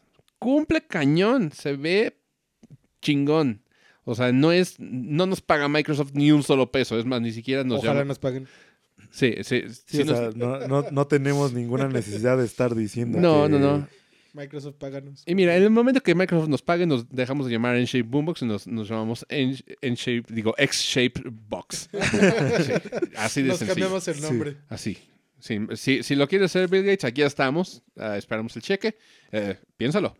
X-Shaped Box. Ya, ya casi está. No va a suceder. Ya lo, Ya, ya está el siguiente Se nombre, hace, el señor nombre de la siguiente Sí, consola. señor Gates, ¿lo quieres? Se hace. Se hace. Nomás escríbeme el cheque, házmelo llegar y por supuesto. Pero sí, esas son las opciones de. Vamos a ver en la lista qué más me parece como las limitantes. Lo extenso de los mundos abiertos. Este es un problema que ya había, había hablado de esto en, Y, en y- episodios y es anteriores. reciente. o Sí, sea, ya, ya- ya es hemos hablado un poco de eso. Sí, pero para la gente que, que no, no sabe o que está escuchando esto por primera vez, creo que vale la pena mencionarlo. Nos hemos quejado porque en este episodio nos quejamos bastante, como cualquier persona de este, de este siglo, como cualquier persona que usa Twitter, nos gusta quejarnos. Pero hay una tendencia de los juegos a volverse de mundo abierto. ¿Por qué? No tengo idea. Es lo que digo. Porque es- están de moda. ¿Por qué? Pues porque todos lo están haciendo. Sí, o sea- porque, porque está de moda. Fue- Fue él precisamente como, pues cuando lo hablamos, yo lo puse de ejemplo de que pasó cuando hubo la transición a 3D. ajá. Todos querían hacer, hacer sus juegos 3D, Sí, claro. aunque no quedaran. O sea, simplemente era como de, pues todos lo están haciendo, pues yo también lo voy a hacer. Aunque se le cayeran los frames, ¿verdad, Nintendo? Pues a, a todo mundo le... A pues, todos, o sea, claro. le tenían sus problemas. Pues, Yo puse ejemplo el Castlevania. ¿Qué necesidad había de hacerlo 3D? A ver, nomás quedó un juego horrible ahí para toda la vida. No, no, dos. Dos Bueno, juegos dos- horribles. Dos Juegos juegos horribles horribles. para toda la vida. No uno. Está como el Metal Slug también. Lo hacen 3D, está horrible. ¿Qué? Sí. ¿Cómo que hay un Metal Slug en 3D? Sí, Metal Slug 3D. ¡Wow! Sí. Entonces, pues, Horrible. Sí, claro. o sea, ¿qué- ¿qué necesidad había de muchos de esos juegos en... en, en 3D. Ajá. Sí, claro. Lo mismo está pasando ahorita con los mundos abiertos. A fuerzas todo tiene que ser mundo abierto. Y digo, si te llamas Ubisoft, está bien porque eso es lo que haces de toda la perra vida. Bueno, no de toda la perra vida, pero sí, no, eh, sí de un buen rato. Últimamente es a lo que se dedican. Pues ya llevan años, o sea, Sí, sí. ya, ya, ya tiene su tiempo. Sí, o sea, Parece sí. poco. Pero si te vas desde que salió Assassin's Creed, eh, ya es un ratote. Y Assassin's Creed era como el mundo abierto. Era, al principio le llamaban sandbox. Fue, O sea, fue el intento de mundo abierto al principio. no, es que- eh, eh, antes Así como tal no fue mundo abierto. No, pero a- antes le considerabas sandbox. Es que ¿qué es un mundo abierto ya hoy en día? Eh, vaya, hasta Grand Theft Auto se le puede considerar ya de mundo abierto. Sí, Grand Theft Auto es de mundo abierto. Grande Auto es un mundo abierto. Y pues antes también entraba en categoría de sandbox. Así es, así es, pero fue evolucionando. Digo, la, la- la línea es muy delgada, es casi difusa. No sabemos cuál es la diferencia entre sandbox hoy en día que mundo abierto. Para mí, GTA es mundo abierto. Sí, ¿eh? según yo, Sandbox es que puedes crear, destruir el mundo. Ahorita sí, pero en aquel entonces, Ahora, en aquel entonces no. o sea, por ejemplo, Yakuza sería un, en aquel entonces un sandbox, ¿no? Pues sí. Y- Sería, sí. Y ahorita también sería un mundo abierto, ¿no? Sí, pues ves que lo vemos y es como de... Técnicamente es abierto. Pero pues todo eso es pues un RPG De, mundo abierto. de- acción, un mundo abierto. abierto. Pero bueno, de- eh, estos ya eran así antes. Hablemos de, de juegos como Sonic Frontiers, que de repente dijeron, tenemos que llevar a Sonic al mundo abierto. ¿Lo necesita? No, Tal vez no. pero, pero- hay que llevarlo. Mira, y funcionó. Voy de acuerdo. Sonic Frontiers sí funcionó. Pero de repente ya todo quiere ser un mundo abierto. Ya todo se vuelve, se vuelve grande, muy, muy grande. Digo, hay juegos que lo ameritan y hay juegos que tal vez no tanto. Sonic lo ameritaba, la verdad es que no. Salió bien, sí, pero no lo ameritaba. Ah, aunque también, cómo evolucionas a Sonic de, de las mecánicas que lleva Sí, de- usando desde de, el de la Dreamcast. etapa 2. O sea, que Sí. es lo que dicen, que pues la primera etapa es la de 2D, segunda etapa fue Adventure Ajá. y tercera etapa es ahora Frontiers. Pero pues Bueno, es veremos. que de ahí para adelante va a ser así. Sí, claro, O sea, claro. Es lo mismo que Zelda. Lo- mismo pasó con, con Zelda. Es Ujú. 2D vista arriba, a 3D lineal, a ahorita a mundo abierto. mira, Link hizo lobo, Sonic hizo lobo. Sí, sí, van muy de la mano, sí, claro. Sí. Claro que sí, estoy de acuerdo. Nomás le falta a Sonic ir por los aires, por los, los- los cielos, nomás Es que, que... es que todavía no sale. El que salga, el que sigue, el que Todavía el no sale Tears of the Kingdom. 2. Claro, claro, Por eso sí. todavía no sale Tears of the Kingdom para darse la Sí. idea. Pero ahorita ya todo lo que sale es una especie de mundo abierto. Digo, Ubisoft lo hace, pero ahorita se está yendo hacia el extremo. Miren, Pues se, se detuvo un poquito. antes los mundos abiertos tenían como cierto grado de, de- de límite. Era como, sí, estás en una ciudad y este es el área donde vas a estar. Los Grand Theft Auto... Sí, Sí, pero ya hasta ahí. o sea, hasta ahí, sí. Eh, Yakuza nomás era, este es el barrio donde vas a estar. Sí, es abierto, pero ya. Y de repente vas a ir a otro barrio y, Sí, ya. y- y ya, Y pero está, Está- es- también es abierto es- y ya. está delimitado. Ajá, Está del- sí. estaba- estaban delimitados. No puedes simplemente salir así, irte más allá. Así es. Así es. Tienes un límite. Ahorita, este límite se volvió muy grande. Ujú. O sea, del Assassin's Creed que era, vas a estar en una ciudad. La ciudad es grande, sí, pero uh, no es masiva. Ahorita los mundos abiertos son masivos. Y todo esto empezó desde The Elder Scrolls y, y después con The Witcher. Si hablamos de The Elder Scrolls, el, el juego más grande que tienen es Skyrim. Skyrim es masivo, impresionantemente grande. Yo sé que creo que hay a- alguno que tiene más extensión que, que Skyrim, pero digo, of the Wild. no, no, no, no, en cuanto a De- Elder de Scrolls, ellos, de, ellos. Scrolls. Ah, pero creo que el 3. Creo que el 3 es más grande. el 3 puede ser, pero, pero Es que yo no me lo sé así. no ni yo de- en cuanto a ni número números. ni qué nombre tiene. ¿No? Oblivion, Morrowind. El 4 es el Oblivion y el 3 es el Morrowind. Morrowind. Entonces sí debe de ser. el Según yo tres. es el 3 es el Sí, que es el creo más que grande. sí. Sí. Bueno, eh, que creo que era innecesariamente grande, pero de ahí empezó Sí. como a volverse masivo. Y luego sale un juego que es relevante y creo que es un parteaguas de la industria que se llama The Witcher 3 Wild Hunt, que te da acceso a un mapa muy grande, muy, muy, muy, muy grande. sí es delimitado, no está todo interconectado, ¿sabían? O sea, las áreas a donde, donde vas sí tienen como cierto límite. Sí. Pero aún así, la cantidad de cosas que podías hacer y encontrar en The Witcher Wild Hunt es muchísimo. Así que Ubisoft agarró y dijo, ay, está bien padre lo que hiciste, yo también lo voy a quedaría hacer. con mis juegos. Quedar con los juegos. Ubisoft siempre es así. Es muy cómico para mí, aunque para la gente le, le tira mucho hate por eso. A, a- a mí se me hace chusco porque sale Breath of the Wild, que Breath of the Wild es un mundo masivo, interconectado, y pone rompecabezas de, de físicas. Y dijo Ubisoft, ay, yo también quiero eso. Dijo, a mí me gustan de esos. A mí me gustan de esos. Y saca uh, Phoenix Rising, Immortals Phoenix Rising. Uh, Muy buen juego, por cierto. Sí, excelente. Una joya oculta que nadie lo ha jugado. Sí, es muy poca gente. Y está barato ya. Baja cada Sí, rato. lo, lo encuentras bien. Justo a lo que me voy. Por, por ejemplo, si te gustan los juegos de mundo abierto, porque hay gente que sí le gustan. Sí. ah, Ubisoft es, es muy bueno en ellos. Es bueno, es muy bueno. Ah, Tenemos que aceptarlo. Es bueno haciendo sus juegos de mundo abierto. Ah, pero bajan de precio así como... Sí, se, se desploma. Así como el precio de los NFTs, así uh, hasta abajo. O sea, de, de costar 1.200 pesos en aquellos entonces, ahorita ya cuesta 300 pesos. Sí, más o menos. Y siempre está en descuentos. O sea, cada descuento, Sí. cada, cada temporada le dan descuentos a Ubisoft. Ubisoft quiere vender, no le importa que tenga Sí, que, es bajar como el de precio. ya, ya, ya tiene bastante tiempo, pues que siga jalando dinero. Sí, o sea, yo... Y es muy inteligente, Pues ¿sabes? sí, o sea, realmente sí, porque pues es todo ese producto ya lo tienes ahí. Simplemente es como de, Sí, de ¿qué que se quede ahí, ¿Qué a que te genere algo. Y ni siquiera, y- imagínate que no son las copias físicas. Todas las digitales, Sí, dices, por eso también, o sea, ¿Qué prefieres? ¿Generar en los primeros dos meses de salida o generar en los primeros tres años? Está muy, muy diferente la perspectiva, ¿no? El panorama. Bueno, eh, en ese sentido, Ubisoft se desploma y Ubisoft tiene como muchos juegos de, de mundo abierto que son muy buenos. Solamente si los pones en comparativa con otros que llegaron antes, por supuesto que va- vas a ver los hilos. Pero si no, tienes muy, muy buen material. Pero pues sí, o sea, lo de los mundos abiertos es de que se sí, empezaron a hacer grandes y en todos lados, sí. apenas, y es algo que está pasando, pues precisamente muy reciente. Entonces, pues la única opción es, pues juega otro género. Porque si, no lo- si, no los- si no te Sí, sí, si no te agrada gusta ese que sean tan tamaño, extensos, sí. ajá.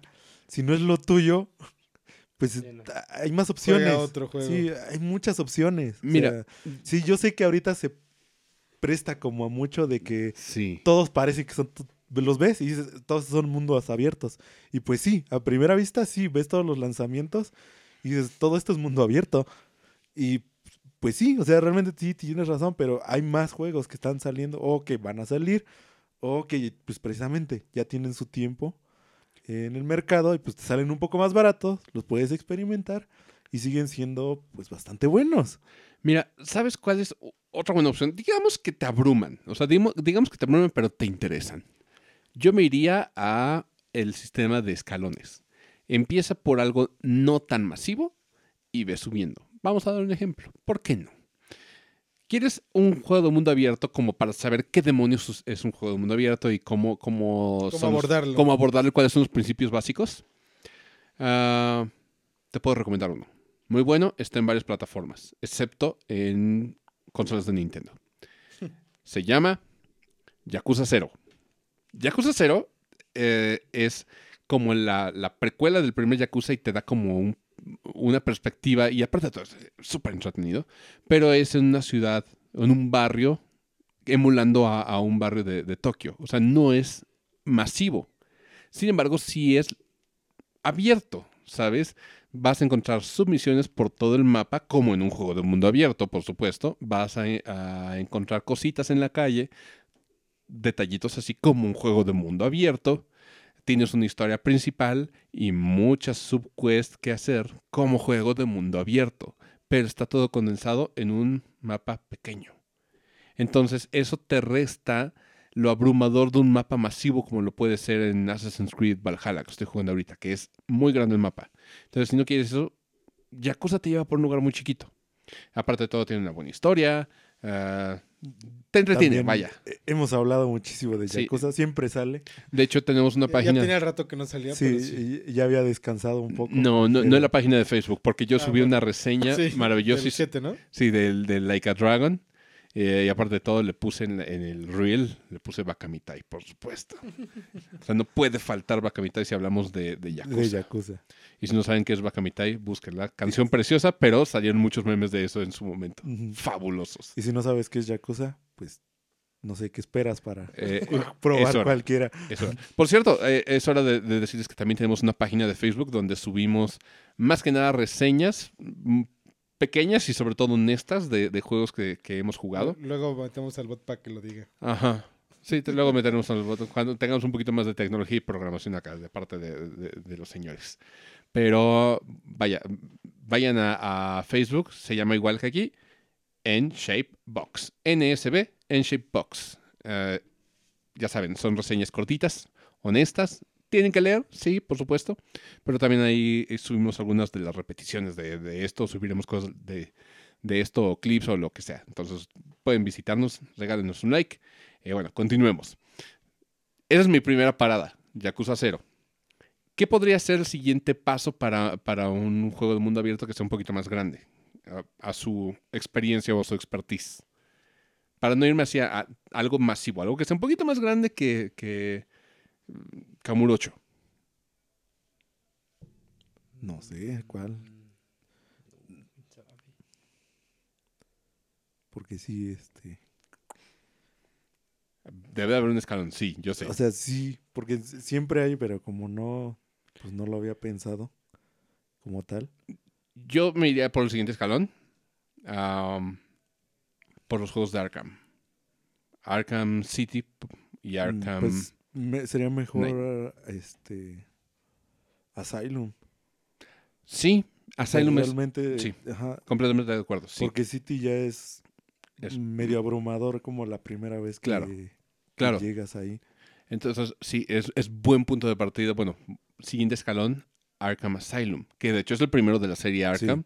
Eh, excelentes juegos. ¿Qué, ¿Qué pedo, Rocksteady? ¿Por qué ya no está sacando juegos tan chidos y por qué tenemos tanto Este- miedo del Suicide Squad? Porque va a ser Game as a Service. Oh, Creo que esa palabra es la que yo cuando la, lo vi fue como que me echó para atrás. sí, yo también. como que yo también dije, no, dije, no. Va a pasar otra vez como el de Avengers. Avengers. Sí. Sí, yo también tuve flashbacks malignos con eso. Entonces por eso como que como que no. Bueno, pero dejando de lado la cosa mala, este sí el, El Asylum. el Arkham Asylum. Bueno, todos los Arkham. eh, O sea, realmente si los agarras, creo que así, o sea, los juegos son como escalones. O sea, empiezas con el eh, con Asylum y luego, te, vas, al al City, City, y luego a Night, Night, que y- son cada Ajá. vez más grandes. Sí, creo que ellos esos juegos están bien como pues Como escalonados. Sí. Sí. Sí, sí, en cuanto a, a magnitud. Y ya después, si quieres algo similar-ish, yo te recomendaría, y esto es un juego ya antiguo que tal vez, eh, si no eres un, un gamer ya hardcore, te puede interesar, que serían los Assassin's Creed viejitos. Sobre todo el Brotherhood, que es el, el segundo de la saga de Ezio. Lo bueno sería todo el 2, digamos. Es que Porque entenderías más jugando el 2. antes del Claro, claro. Bueno, de hecho está la colección del- de Sí. Ezio para Nintendo Switch, si quieres entrarle a eso. Eh, aparte de todo es de Ubisoft, está baratísimo y siempre está en descuento Y cada vez baja más. y cada vez baja más. De hecho, yo, yo tengo aquí una colección de Assassin's Creed. Seguramente no vale nada en el mercado secundario, pero a mí me gusta tenerlos, me reconforta tenerlos en, en físico. Que por cierto, ese también es la otra opción de, pues si te quieres ahorrar. Ajá. O sea, conseguirlos en mercados secundarios. Sí, eh, digo, la ventaja del físico es que lo puedes vender y te los encuentras a buenos precios. A menos que los compres en Game Planet, ¿verdad? Porque Game Planet dice, ok, nuevo cuesta 1800. Te lo Seminuevo, compro en 200. te lo compro en 200 y yo lo voy a revender en 1750 pesos. Ajá. Son gandallas. Igual esta tienda Sex, eh, no, no Sex Shop, no, CX, yo le digo Sex. Eh, We Buy. Sí, se llama We Buy Store. Eh, We Buy es lo mismo. Pero de vez en cuando, de vez, de vez en cuando, sí te encuentras uno que otro tesoro escondido y hay varios sex por todo el, el país Sí, mm, y por el mundo también. Sí, pero ya, tienen su catálogo de en Sí. cuánto te compran y, Y en cuánto cuánto te venden. Y Sí. los malditos saben en cuánto está el mercado secundario Sí, algunas sí, cosas. siempre están revisando. O sea, esa- esa tienda sí es una de las que revisa Sí, eh, cuando tienen cosas raras. O sea, sí las ponen pues, al precio. Al- ¿no? al Al, precio- precio de raras. sí. Ah, lo cual no es tan conveniente para el, para el gamer, ¿sabes? Ajá. Pero bueno, eh, Pues ese ya es como más para coleccionista. Sí, claro. Porque pues sí, o sea, también es como esta diferencia de que hay gente que los quiere pues precisamente para colección. Y otros que sí los quieren jugar, ¿sabes? Como es. A mí me gusta jugar, pero también me gusta coleccionarlos. Pero, por ejemplo, también las friki plazas ya no los encuentras en buenos precios. No, ya Dices- lo experimentamos. Sí, o ten- sea, no nos contaron, no nos dijeron. Tenemos un episodio de eso, de que fuimos a la Friki Plaza y vimos los nuevos precios y nos fuimos para atrás. Dijimos que antes era sinónimo de dónde podías encontrar tus juegos baratos. Ya no más. Ya, esa época Ya, Pasó. ya, no acabó. existe. Sí, ya todo el mundo en la Friki Plaza quiere comprar huevo, entonces todo lo da más caro. Así es. No, es que sí, o sea, más como lo dijimos, que pues, se hizo de moda. Es un lujo ahora. Y- Sí, y como es, o sea, es un lujo y es, es una moda, sí. que es la combinación peligrosa. ¿Crees que el gaming sea una moda? Sí. Es una moda. es una ¿Pasajera? moda. No sé qué tanto vaya a durar, Sí es pasajera, pero, pero longeva. Hmm. porque si, o sea, Chale. si te empiezas a salir, es que esto lo ves ya como viéndolo, pues precisamente, eh, un poco fuera de, Ajá. de nuestro entorno, eh, sí empiezas a ver como que la gente pues, lo juega pues porque todo el mundo lo está jugando. O sea, o- todo el mundo habla de eso. Por eso funaron a lo que pasó. en- Sí. o sea, porque Por lo realmente... que pasó. este, bueno, hablemos de eso. Eh, ¿Qué, qué pasó? ¿A quién funaron? ¿Qué, qué sucedió? ¿Qué, qué- qué- qué pasó? ¿Cómo- ¿Cómo, cómo se- cómo no hacer un ¿Cómo, podcast? cómo se llamaban? Ah, Así tal cual. E- Es cómo no hacer un ¿Cómo podcast. no sé cómo podcast? se llaman. Porque pues no, No. le puse... Era, era No. como historias de ultratumba, una cosa. No No, me acuerdo. Yo historias de terror. no Yo les llamo a todas ellas, eh, les llamo a ellos Juanpis y eh, no sé cuál es el, el- el nombre de, de- de Niña Fifi. Eh, Ah, eso sí, no tengo idea. vamos a ponerles Nicole, que también es como nombre medio fifi, ¿no? Nicole es como, como medio fifizón. Suena, suena. Sí. Bueno, eh, un montón de Juanpis y, y de Nicoles empezaron a criticar a los gamers y decían, o sea, a mí no me gustaría salir con un güey que, que se la pasa todo el tiempo jugando Xbox, güey. O sea, qué oso. Y hablaron más pestes de, de los de la cultura gamer. Decían que eran tetos. Decían, o sea, qué tetos. Porque eso, eso fue lo que más recalcaron aparte. Y que te que por eso teníamos este el cerebro fundido. Ajá, ajá, que, no- que nos freían el que los cerebro. Que, freído, los que sí. jugaban tenían el cerebro fun- freído. Freído, Sí. No sé cómo, no recuerdo bien el, su comentario. Así, Sí. tal Era algo así. Pero pues era realmente eso. O sea, eh, eh, pues sí, o sea, no puedes decir eso, pues precisamente, de- no, o sea, en este caso fue, No, pues no. nos atacaron como tal, pero es a cualquiera, o sea, realmente esto es a cualquiera. Sí, no, no puedes cuando la comunidad es tan grande. No, y aunque no sea muy O sea, grande. aunque no sea grande, O sea, No. es Mira, parte ellos de- mismos lo dijeron, no puedes ir insultando a cualquiera. Sí, Sí. sea, se contradigan. Aunque ellos mismos se contradicen. Mira, atacar a una comunidad de suyo es delicado. Ahora- son, masas y aparte de todo están dispuestos a acabar y a funar a la gente. Y más en esta época de... Exactamente. Sí, entonces, todo lo que dices, todo lo que dices repercute bastante. Entonces, sí, muchas veces tienes como que cuidar, sí, tienes que cuidar mucho tus palabras. O sea, por eso aquí no nos metemos en, en temas, En polémicas. sí, Sí. sobre todo tan políticos. Es Ajá. delicado, es, es peligroso. Entonces, ellos atacaron a una comunidad que hoy en día es una comunidad grande. enorme. Sí, es gigante. O sea, y tienes de todo tipo de gente. Imagínate que se hubieran metido con alguien que, que estaba por EMB, ¿sabes? Ujú. Se meten en un pedote. Se meten en un pedote. B, de 4chan. Sí. O sea, te- te, te metes en un pedo. O sea, no te vayas contra una comunidad, Pues sea la realmente que se sea. metieron, porque en V hay muchos gamers. Así es. Entonces, bueno, ha- hablemos de, de lo que les pasó. A ellos los funaron. A ellos los acabaron así. se volvió viral su clip, porque aparte de todo fue un clip lo que se compartió. Sí, fue el de, Sí. de TikTok, fue un En un pequeño TikTok. sección de TikTok. De ellos mismos. Así es. Sí. Y total que después salieron a pedir disculpas, ¿no? Medio disculpas Sí, porque... entre, entre comillas, Lo pidieron intentaron. disculpas. Pero igual quedaron mal. Su- Entonces, Su intento fue tan falso. Fue, pobre, sí, Sí. fue pobre su, su disculpa. Ajá, y después dijeron que iban a rifar un Xbox y, y no sé qué cosa. Y dijeron, no, pero tampoco está bien que le falten el respeto a la gente. Es como de vato. Ya. Y fue como, no, no hay, no, hay que, no, hay que, no hay que faltarnos el respeto, pero sí son tetos, ¿eh? Es como- Es como de, vato. O sea, sigues faltando el respeto tú primero. Sí, es. Cállate. Ayúdate un poquito. Cállate. Discúlpenme, no me di mis palabras. Ya. Sí, Ya. ya, fin.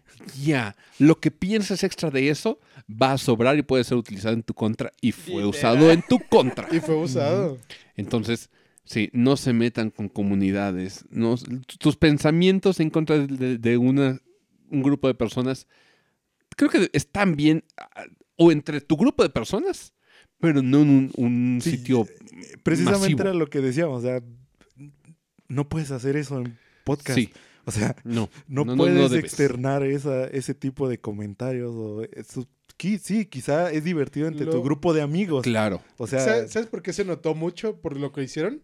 Por envidia. ¿Por qué por envidia? Tú velo desde este punto. ¿Cuánto gana un gamer profesional? Sí.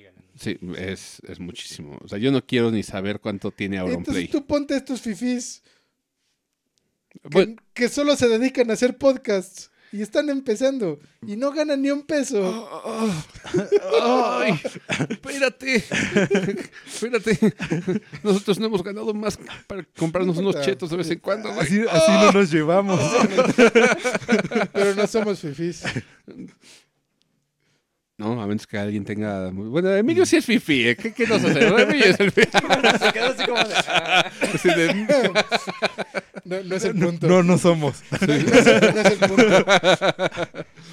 Pero sí, eh, eh, eso sucedió. Entonces, es moraleja. Re- Realmente fue mucha envidia lo que pasó en ese podcast. Pues es que uno no sabe qué pensaban. no. O sea, Ah, No, porque es que tienen otro clip en el que dicen que los gamers solo se dedican a estar sentados jugando mientras ellos se rompen el lomo en un podcast. mira, Eso es envidia. Ay, eso es envidia. su- es- más bien yo lo veo como su perspectiva del Sí, mundo. sí. O sea, porque eh, ellos lo ven así desde... ¿Por qué? Porque su grupo social pues es así. Eh, Sí, o su formación les dijo que, y de eso también quiero hablar en otro punto. mm, eh, qué bueno que salió la conversación. Ah, porque hay ciertos, ciertos estigmas que también son una limitante Sí. para los aspirantes a gamers. O sea, no nos vayamos tan lejos. Mi mujer tiene un estigma y que le, causa cierto sentimiento de culpa el incluso ponerse a jugar. Eh, no lo llevo como a un extremo que sea como de tiene un trauma acá. No, pero sí siente como que está haciendo algo malo al momento de que juega, porque en su cultura eh, los videojuegos estaban mal que los jugara una mujer. Sí, y yo ves que también Sí, eso, eso está... yo lo ponía en contraste de que también mi novia lo, Lo Mm. vivió. lo vivió mucho, de que pues su familia la tachaba mucho, de que pues esos eran pues hobbies o gustos para hombres. Hombres. Entonces, Y, y eh, no te vayas muy lejos. Eso pasa actualmente. no, o sea, ya lo vimos. O sí. sea, el, el hecho de tener como ciertos estigmas de la cultura gamer ah, también evita que mucha gente se meta de lleno a un medio que podría ser hasta considerado artístico. O sea, es como si dijeran todos los actores son marihuanos por de, de entrada. y O te sea, ponen ejemplos y todo eso. Sí, claro, o sea, y sí, muchos de los sí. actores son marihuanos, o sea, ¿y, y- y qué? Uno no dice, ¿Y qué? Uno no dice que no. Sí lo somos. Sí, lo ¿y somos, qué? ¿y qué? Pero, pero mira, o sea, también el hecho de que digan es que los, los gamers son automáticamente satánicos. Bueno, sí lo somos, pero ¿y qué Pero bueno, también? ¿Y sí, qué? ¿y ¿Y qué?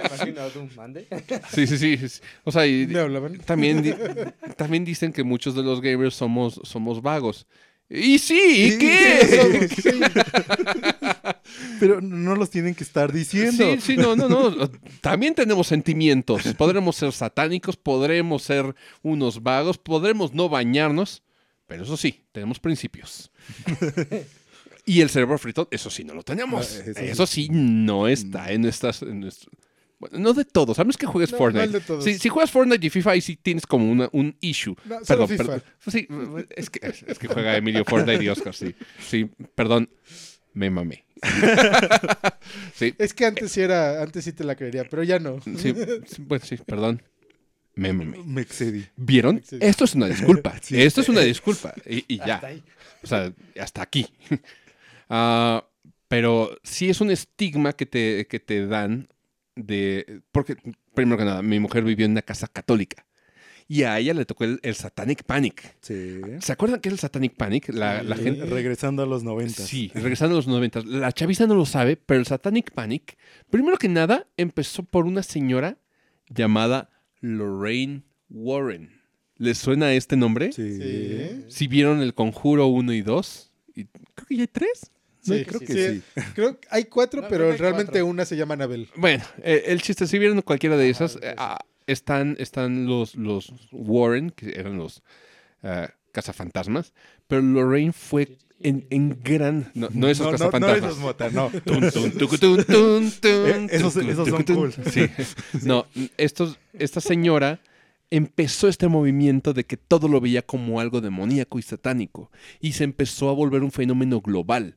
Entonces esto llegó a México justo en el momento cuando llegaba Pokémon. ¿Se acuerdan de todos los Sí. rumores de, de Pokémon? Que Pikachu significaba más grande que Dios y no sé qué. Sí, todos tenían significados así. Ajá. satánicos. que- Pokémon era demonio de bolsillo. Demonio de bolsillo, ándale, ándale. Hay un, un clip fabuloso de un, de un pastor. Sí, lo he visto. No Y- solo hay clip, está todo el. Todo en YouTube. eh, todo- todo, el. Todo el sermón, el de, sermón. de, de el Nintendo. Porque aparte de todo es, es como... el Ringado. Sí, es chicano, es chicano. Ah, déjame ver si, si encuentro. Sí, sí lo encuentras. Está sencillo de buscar. Sí, Pero sí, o sea, es, es algo que se hizo bastante sí viral. viral. Sí, En, en su tiempo, porque también no era como que hoy en día. Pero pues sí se, se difundió mucho. Entonces es- lo agarraron en muchos lados. O sea, realmente también. Tú lo veías en noticieros, de repente daban los comentarios, tú lo veías en publicaciones. sí. O sea, en todo esto hay evidencia así muchísima de lo que pasó en los 90 y a nosotros nos tocó Nos- vivirlos sí. de lleno. O sea, no era simplemente igual también como que medio, sino que pues sí, uno escuchaba los comentarios ya fuera o de un familiar o directamente pues de los papás, que pues era lo, como lo más grave porque pues sí los papás cuando algunos lo tomaban, En serio, Sí. sí. o sea, demasiado. Les voy a dejar un fragmento de este remix para que sepan más o menos lo que sucedió. Hoy en día lo vemos chistoso, pero en ese entonces era algo muy serio. Lo vemos tan chistoso que sucedió esto. Escuchen, por favor. Los Nintendos, Segas, Super Nintendo, PlayStation, whatever. Los japoneses descubrieron que jugar en el Nintendo por la luz producirá epilepsia. Hay dos epilepsias. Uno es enfermedad, otro es demonio. Escuche bien, convulsiones y epilepsia. El mal te posee. Agárralo bien, brother. Daño cerebral, daño cerebral permanente. Tú estás esclavo del mal, esclavo del mal. El diablo está jugando contigo por fijar la vista en el screen. Es Resident Evil. Aquí está la respuesta, aquí está la maldad. El diablo está jugando contigo. Siéntate y relájate, siéntate. Daño cerebral, daño cerebral permanente.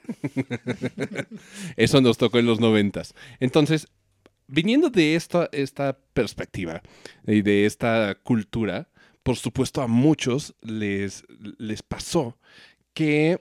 Dicen que no se escuchó en el stream. ay, maldita sea. Entonces este no se pasa para el stream. Sí, claro. Luego lo resolvemos. Ah, búsquenlo como Los Nintendos de Josué Irión Autotune Remix. Eh, para que más o menos entren en contexto.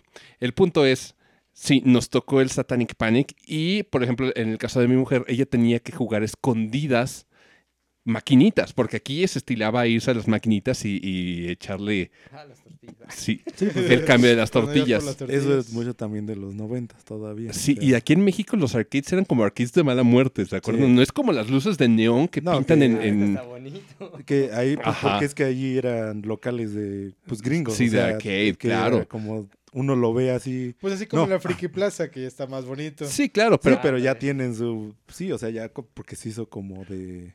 Que tienen que ponerles espacio y eso, pero no, así no era.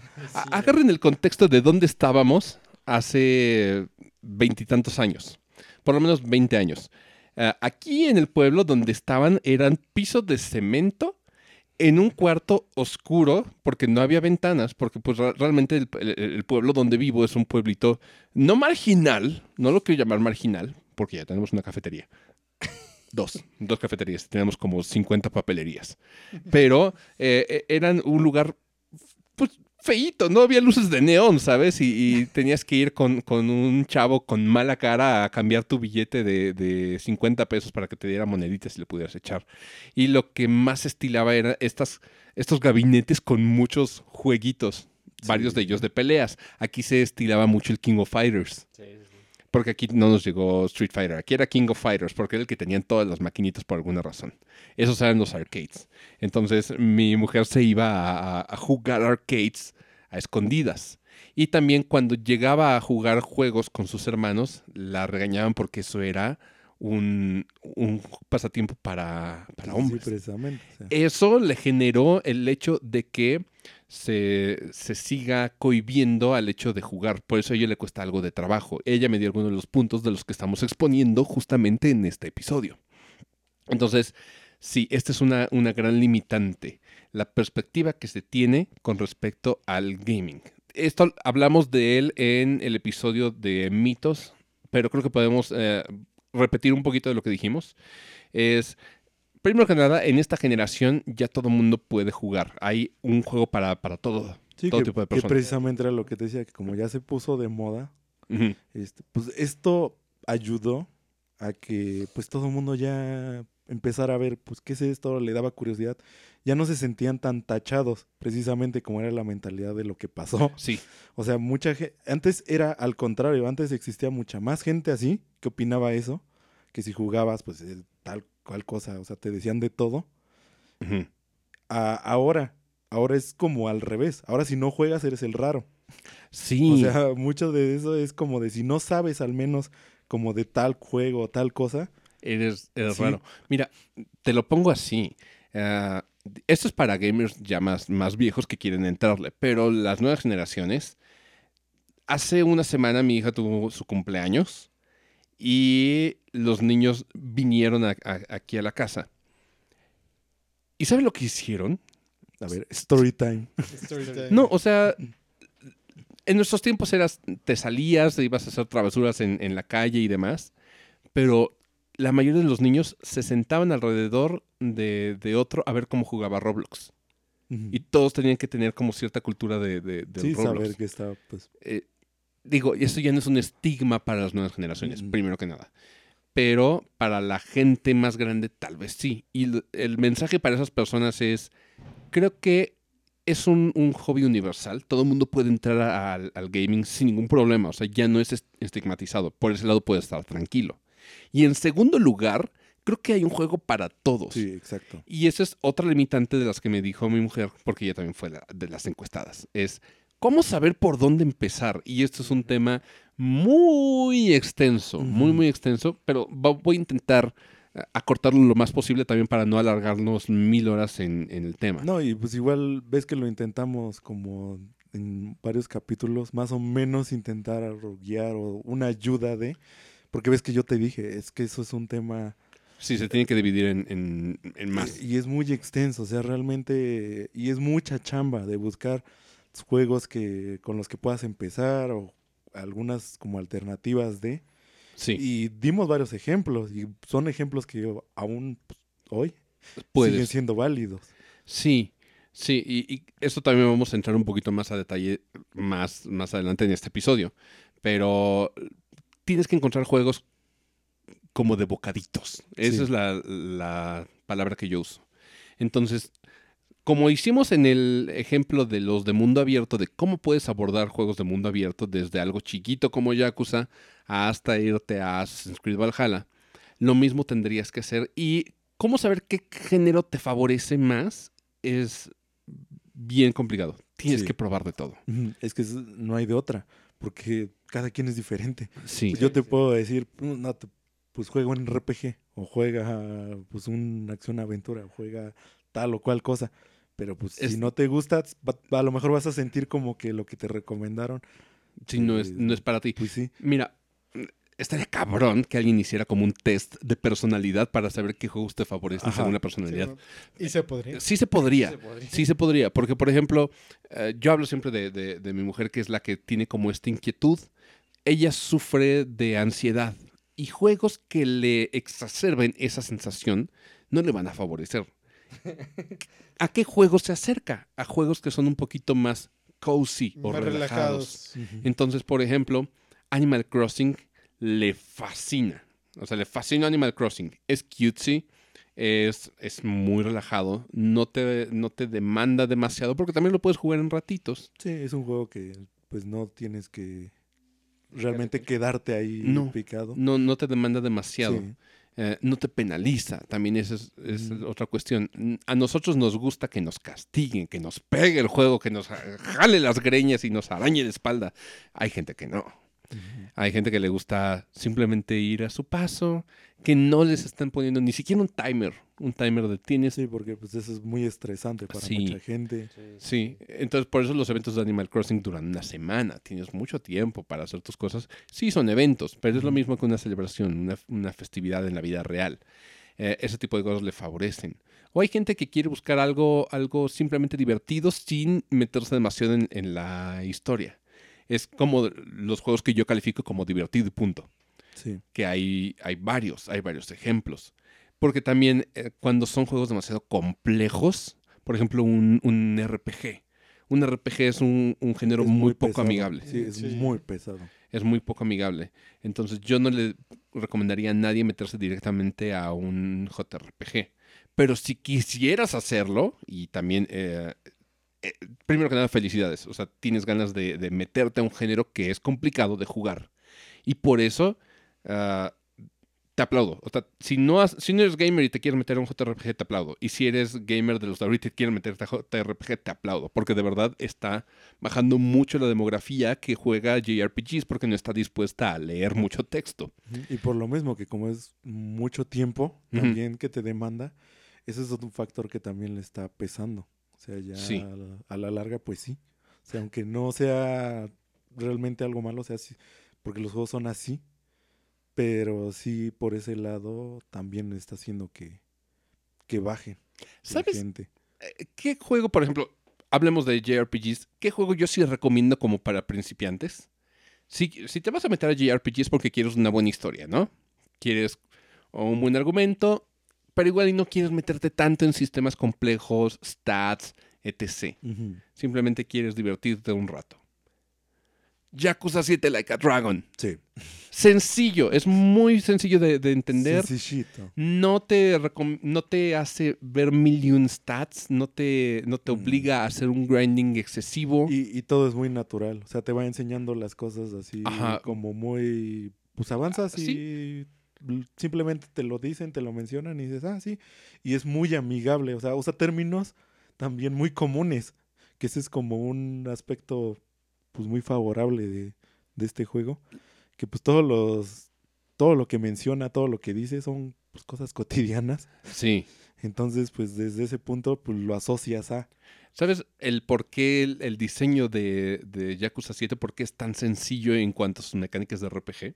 Recordemos que Ichiban es fan de una serie de RPGs que es allá en Japón, la saga de RPGs. No es Final Fantasy. Allí en Japón es Dragon Quest. Dragon Quest y cada salida de Dragon Quest para ellos es un evento al punto donde dicen que tenían que hacer que salieran en fines de semana, porque si los lanzaban entre semana la gente faltaba al trabajo. Y ya sabían, después ya lo estipularon, de que día que salía Dragon Quest no iban a trabajar. Sí, era Porque, feriado. pues, faltaban. Sí, bueno, el primer Dragon Quest, o los primeros Dragon Quest, que son los que hacen referencia y alusión, eh, like a Dragon, son así de sencillos. No te ponen mil y un stats. Los puedes ver, sí, Sí. Pero no te, no te desglosan cada uno de ellos. Ni, Para... ni tampoco son como complejos, o sea que, No. de- o sea, porque es que lo que luego lo acomplejaba en otros JRPGs es que si te subías tal stat, te beneficiaba en tales cosas. Ajá. Y eso Pongamos de ejemplo de- Dark Souls, que es todos Ajá. los stats que tienes para subir. Pero es que Dark Souls ya es RPG para gente más clavada. No, Muy- pero me refiero nada más en los stats, Sí. no en el O- juego. eh, o sea, Sí, la a- al ejemplo, sí. Entonces, este, precisamente en Like a Dragon los puedes ver, que pues viene precisamente de Dragon Quest. Así es. Están ahí, pero pues eso significan. O sea, tu fuerza es, pues tu fuerza es cuánto vas a pegar y ya, fin. O sea, que no le busques más. E- Es eso. Tu defensa es cuánto aguantas de golpes, tu, Sí. tu HP y tu Magia o sí, SP sí, o, o, o es- estamina o, o lo como que le quieras. llama, sí. Sí, todo, todo te lo describe muy fácil. Y además la historia es muy buena, es muy chusca. Las, las misiones alternas son muy divertidas. eh, La historia es, o sea, es fascinante. Sí, es, es sí, fascinante. sí. Es una Te- comedia. Es una comedia, es una tragedia, o sea, e- e- es, Es una novela. Es un todo. sí, es, es un gran exponente. Yo le llamaba mi doramachos, mi dorama para machos. Sí. Entonces, sí. Sí, Mota, es que lo tienes que experimentar, Es que- Mota. es Sí, que sí. sí, Mota. Si te mamas si no has jugado Yakuza Like a Dragon, te mamas, Mota. Sí, e- es más salte ya de la sala. Sí, no, es más. Vas a poner esto en el Xbox. Esto es Yakuza Like a Dragon. Es más, lo acerco a la cámara para que lo vean los podescuchas. No, los de... Los, los- los viewers. Es que los podescuchas van a, van a venir acá a verlos. ¿Verdad, Ah, podescuchas? ah, bueno. Toma, te sales de aquí y te pones a jugarlo en el Xbox. Órale. ya. Córrele. Es, es de ya. Él quiere estar No me presente. quiero ir, señor Stark. Quiere ganar seguidores también. Mota, tú streameabas, ¿no? Streameaba cuando tenía espacio. Sí, y Pre- pelo. precisamente. Hiper. Y pelo. No, ya tiene No. Sí, ya, sí, ya, ya lo. Ya, sí, ya. ya. Tío Nacho es gente, tío Nacho. Sí funciona. No, está haciendo sus menjurjes. Para eso estudió. Sí, él es, él es, Para eso estudió QFB. él es Pa- para eso QFB. estudió, Sí, para ponerse pelo. sí, sí, sí, dijo, Esa es la verdad. él dijo ni madres, nada de injertos, a la natural, voy a hacer que me crezca La de nuevo. alquimia. Sí, la así- alquimia, así, ándale. tal sí, cual. tal- él es nuestro alquimista, así de sencillo. Ah, pero sí, ya No, cosas like no a Dragon. pisen caracoles, por favor. Sí, no, eh, tiene un, un proyecto malévolo y está buscando cómo combinar eh, el ADN de los caracoles y su... Ah, no, no, no tan, Bueno, sí, tan sí. complejo. El chiste es de que les- los quiere volver volátiles para que cuando alguien los pise sean como minas andantes. Ya. fin. Sí, fin, ya. No lo va a lograr, probablemente, pero ya lo empezamos a dudar porque logró que el pelo le, le saliera. Ajá, entonces, entonces, eh, Es un progreso. ya es una posibilidad. Ya es una posibilidad. sí, Si empezó por pelo, puede ser eh, caracoles los explosivos. sí. caracoles, sí. Eh, ah, por favor, Mata, a- aquí no vayas a darles tus recetas malévolas como las que nos has dicho en ya en no, anteriores. no, ya- aquí ya no, no, no, Mota, no, no. aquí, no. se puede. Aquí sí no se Ya, puede. ya viste qué pasa. Aquí sí nos banean, aquí sí nos funan. Entonces, por favor, no. Ah, entonces sí, por ejemplo, JRPG, eh, JRPG eh, Like a Dragon. Tienes que empezar por cosas así que te, te den como los principios Y, básicos. y que no te dé miedo de que sea un Yakuza. O sea, este Yakuza empieza por sí mismo. Ajá. O sea, también eso es como, si sientes como, de, es que hay otros tantos, Seis. es que no me acuerdo cuántos son. Siete, Sí, perdón. siete. Ajá, este, No, importa, no Son- importa. Son otros, seis, son otros siete, pero empiezan en el cero. Aunque el mejor que puedes jugar para empezar, para mi gusto, es el 1. Pero bueno, no, ese no es el, el O chiste. sea, si eso te intimida de alguna manera, porque a mí me pasó con mi hermano que le interesaba, pero vio que había otros siete. y dijo, dijo, "Uy". sí, dijo, qué flojera jugar todos para pues, llegar a este, Llegar a este. reciente. Porque no todos los Yakuza anteriores son tan buenos, ¿eh? No, No, tienen decirles. también sus altibajos. Sí. O sea, pues, una serie que ha tenido tantos años, pues obviamente tenía que tener Así es. este problema. Pero sí, o sea, aunque lo veas que es el más reciente y veas que haya más atrás, no importa. Este es un punto de partida bueno. Sí. sí. O sea, por eso siempre lo recomendamos. Siempre que sale, es como de. Es que tienen que jugarlo, es que tienen que jugarlo. Sí, Like a Dragon es otro pedo. O sea, de verdad tienen que jugar Like a Dragon. Si quieren jugar algo así. Está Es, muy memorable, o sea, disponible en Xbox y Game Pass. por- en Game Pass. y sí. para PlayStation. No en Nintendo, eh, pero sí en PC. Y, y Game Pass de PlayStation. ¿Qué? En el... En el PlayStation no sé cómo Plus. se llama. ¿Sí lo incluyeron? Eh, En el Plus. Me parece Plus. que sí ya lo incluyeron. Ah, bueno. Qué bueno. ¡Qué bueno! Son las opciones para jugar. Sí, sí, sí, y sí. Steam. Y Steam. Y creo que también el Microsoft eh, Store. O sea, pero Sí. tienes muchas opciones para jugar Yakuza Like a Dragon y creo que no es súper demandante necesariamente para computador, ¿o sí?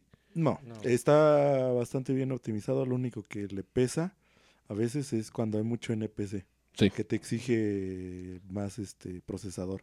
Ya. Entonces sí como que puede haber problemillas ahí, pero igual aunque le bajes la calidad no se ve también pésimamente, Sí. que ese es como un factor importante, que ese juego está pues Bien, Bien optimizado. optimizado. ajá, Así es. entonces aunque le bajes la calidad tampoco se va a ver horrible, o sea, no te preocupes en ese caso. Entonces sí es bastante amigable. Sí.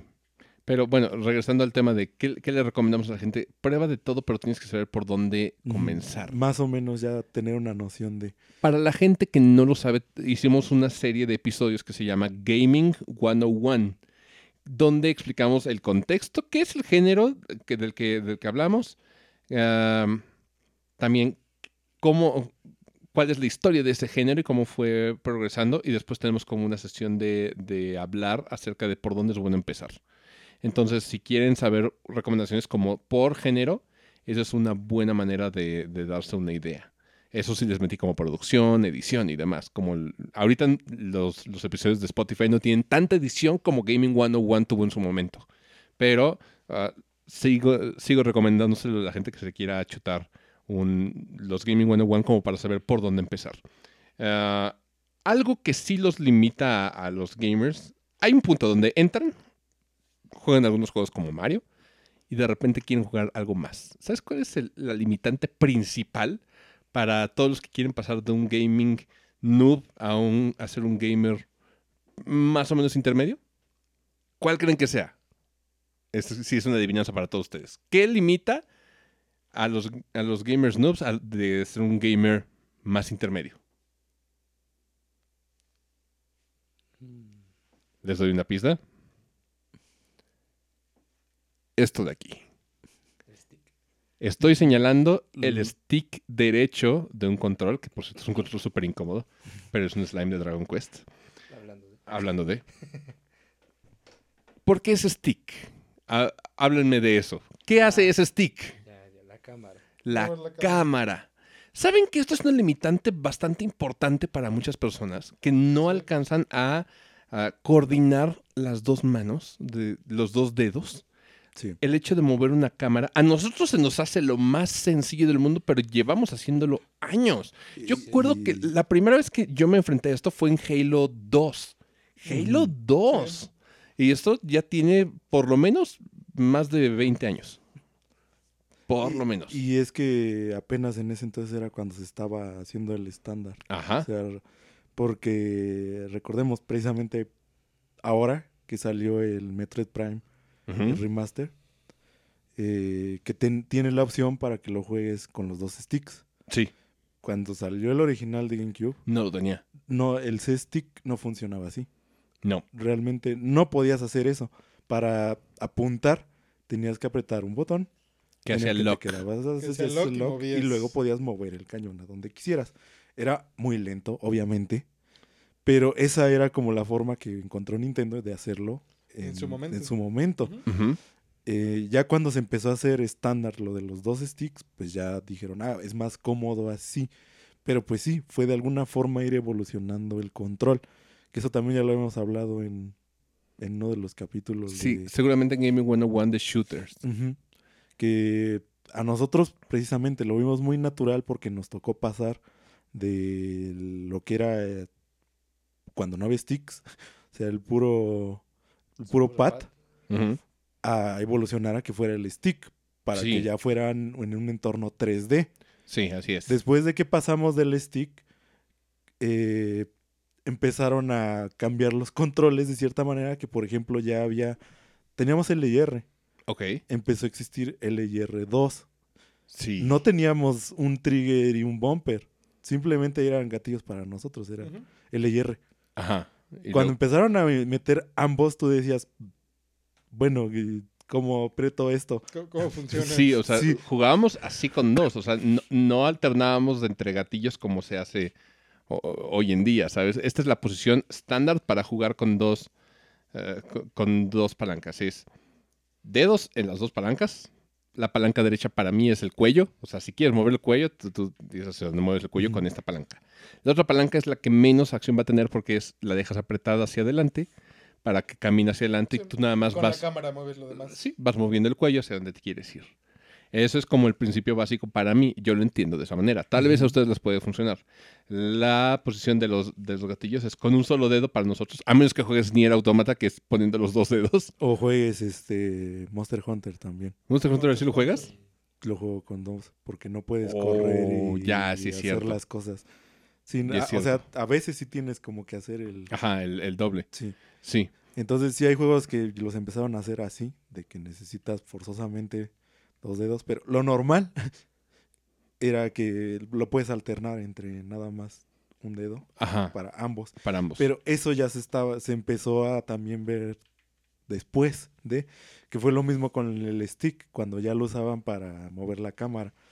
Eh, ya cuando usabas esta, esta palanca, todo el mundo dijo, sí, es cómodo, es agradable, y pues ya lo empezaron a, a hacer más juegos. En ese sentido, Halo fue parte aguas. Sí, sí, Sí. pues por eso lo decíamos. En ese entonces, este, en shooter, fue muy bueno el Xbox en general porque sentó todas las bases de los shooters que hasta hoy en día se siguen usando a cierto grado, porque pues obviamente han cambiado también Claro. las cosas.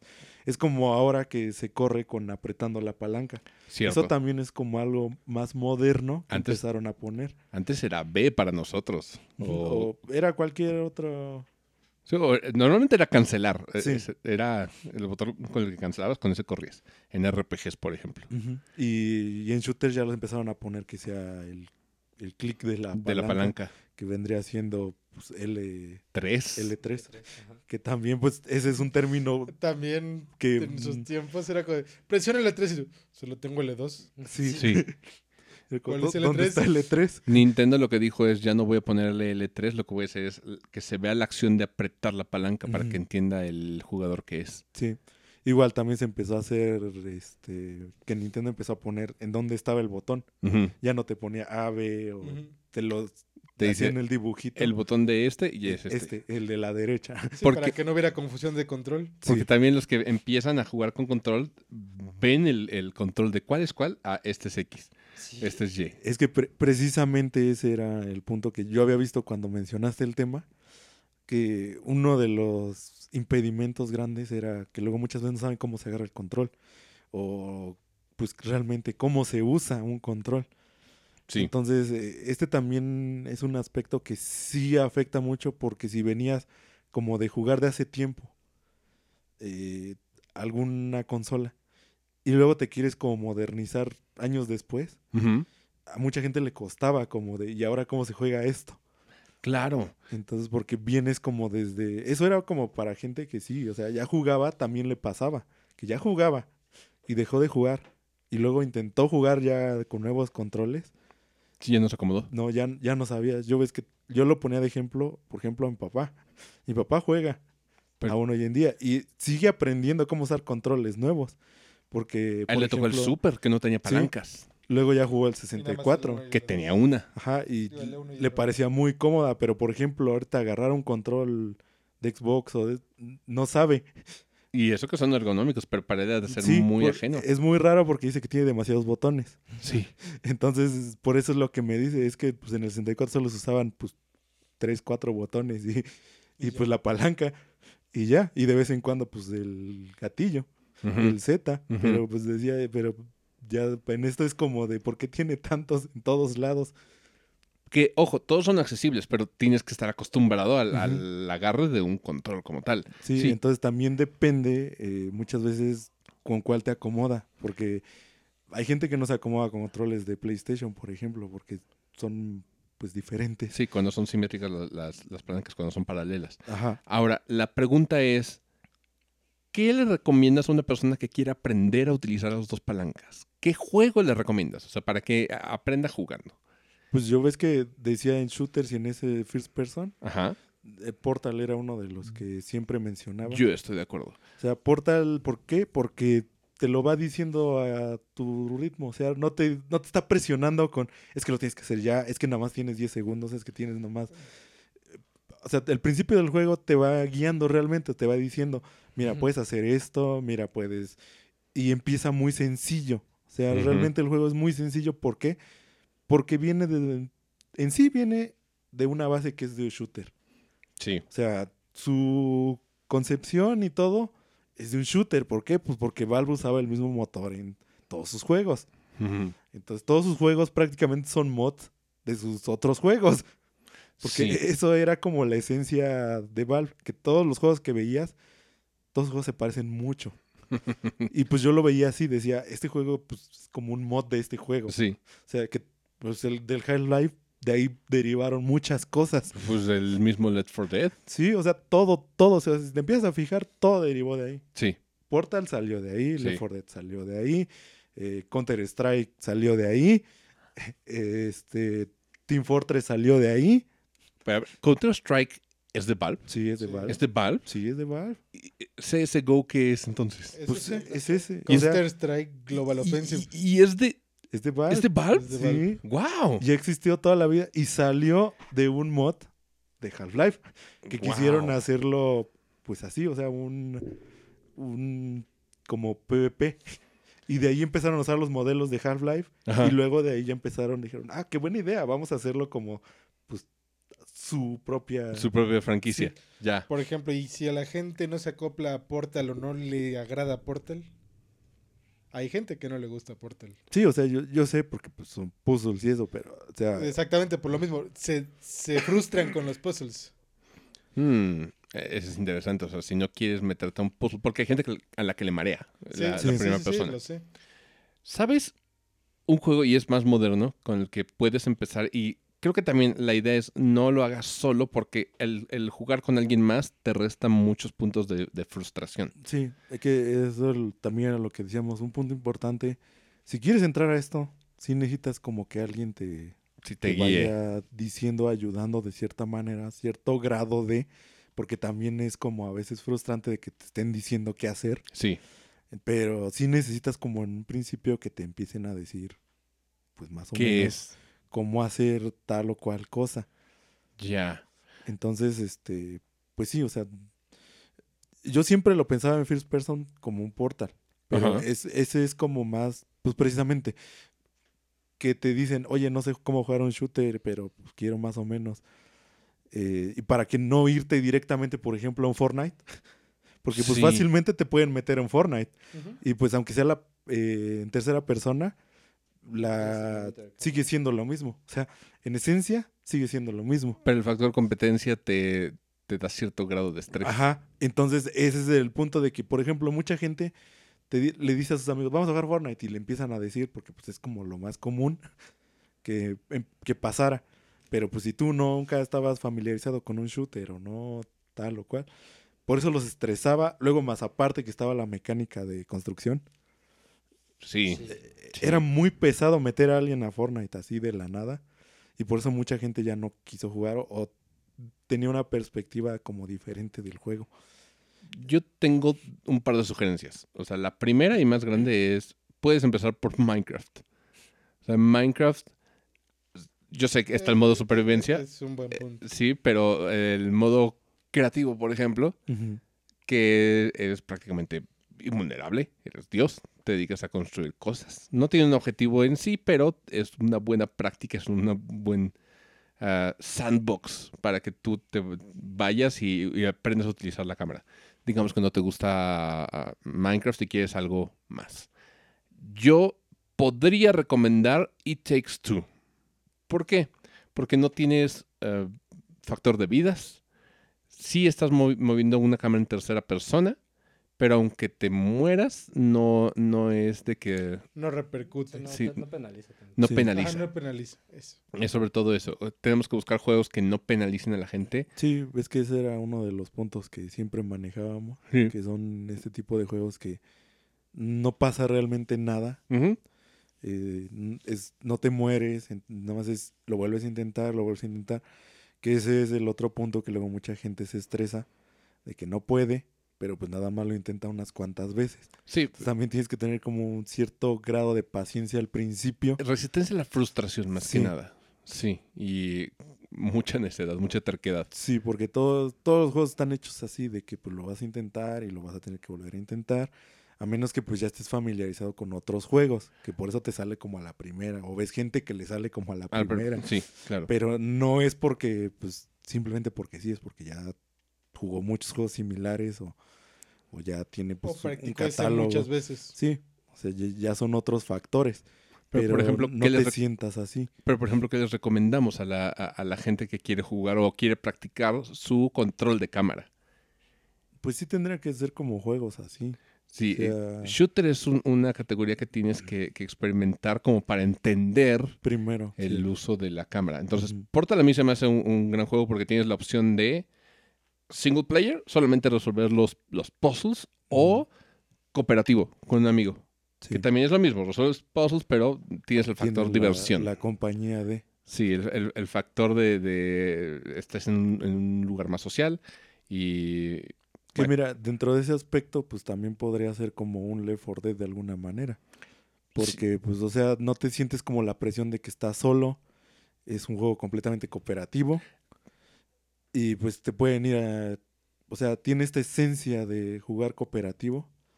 No es tan difícil, porque también su grado de dificultad. Sí, en algunas partes, secciones. yo me acuerdo. Sí, o sea, sí llega a ser So- como. Sobre todo para al final. Pero Sí. por eso tienes como también este, las partes de la dificultad.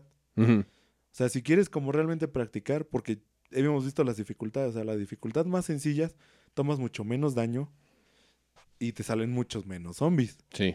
Entonces, en- dentro de este aspecto, yo sé, porque ese es uno de los que como que empezaba a usar eh, cuando no había tantos, pero que no era tan frustrante como otros juegos cooperativos que eran shooter porque no te exige tampoco así demasiado, así que digas, "Uh", ni tampoco tiene cosas complejas de, no sé, este, mods de armas, que ahora ya está muy de moda, que ya te tienes que poner armaduras o que tienes que poner cosas. Simplemente era agarrar tu arma, caminar, disparar, usar el, lo que tuvieras de secundaria y fin. Sí. Eh. Eran tiempos sencillos. Ajá. Eran Y- tiempos más y sencillos. creo que es muy vigente aún hoy en día. Y si lo juegas con amigos realmente, pues ellos te pueden, mientras ellos están haciendo las cosas, pues te van explicando y pues tú vas a- también a tu ritmo, ahí avanzando, ayudando. Entonces, creo que también es uno Sí, es que una, podría funcionar, pero sí necesitas como con más gente. sí, es una buena opción. Yo aprendí a- al género shooter jugando el cooperativo de Halo. El split screen. Incluso en aquel entonces se me hacía incómodo. Hasta cuando llegué al Halo 3 fue cuando, cuando ya realmente empecé a agarrarle más a la, a la cámara. Y de ahí pues ya, lo que seguía. Sí, por eso te digo que le quita como peso eso precisamente, que estás jugando como con más gente. Entonces ya no sientes la presión nada más de... Claro. es que no sé jugar, no sé aún ni tanto, pero pues los demás tienen también que comprender eso, o sea, tener la disposición de enseñar al que no sabe jugar, pero tampoco exigirle pues que vaya avanzando como los demás, Sí. pero pues sí tienes como que quitarte un poquito a veces el, es que no sé hacer esto, es que, o sea, también poner como de tu parte, de sí comunicar las cosas que te cuesten a, lo- a los demás cuando agarras un juego así, cooperativo. Ahora, vamos a hablar de, de- de los juegos que mencionamos, dónde los pueden jugar. Primero que nada, Portal. Portal está en básicamente ya todas las plataformas, ¿no? Está en todas las plataformas. Sí, creo que sí. eh, ya está en Switch. O sea, ya Mm. está el paquete de los Sí, dos ya está. Portals. Ya. Que- ¿Está en PlayStation? Sí, ¿no? No sé. Pues Nunca lo he buscado. Es que como no lo hemos...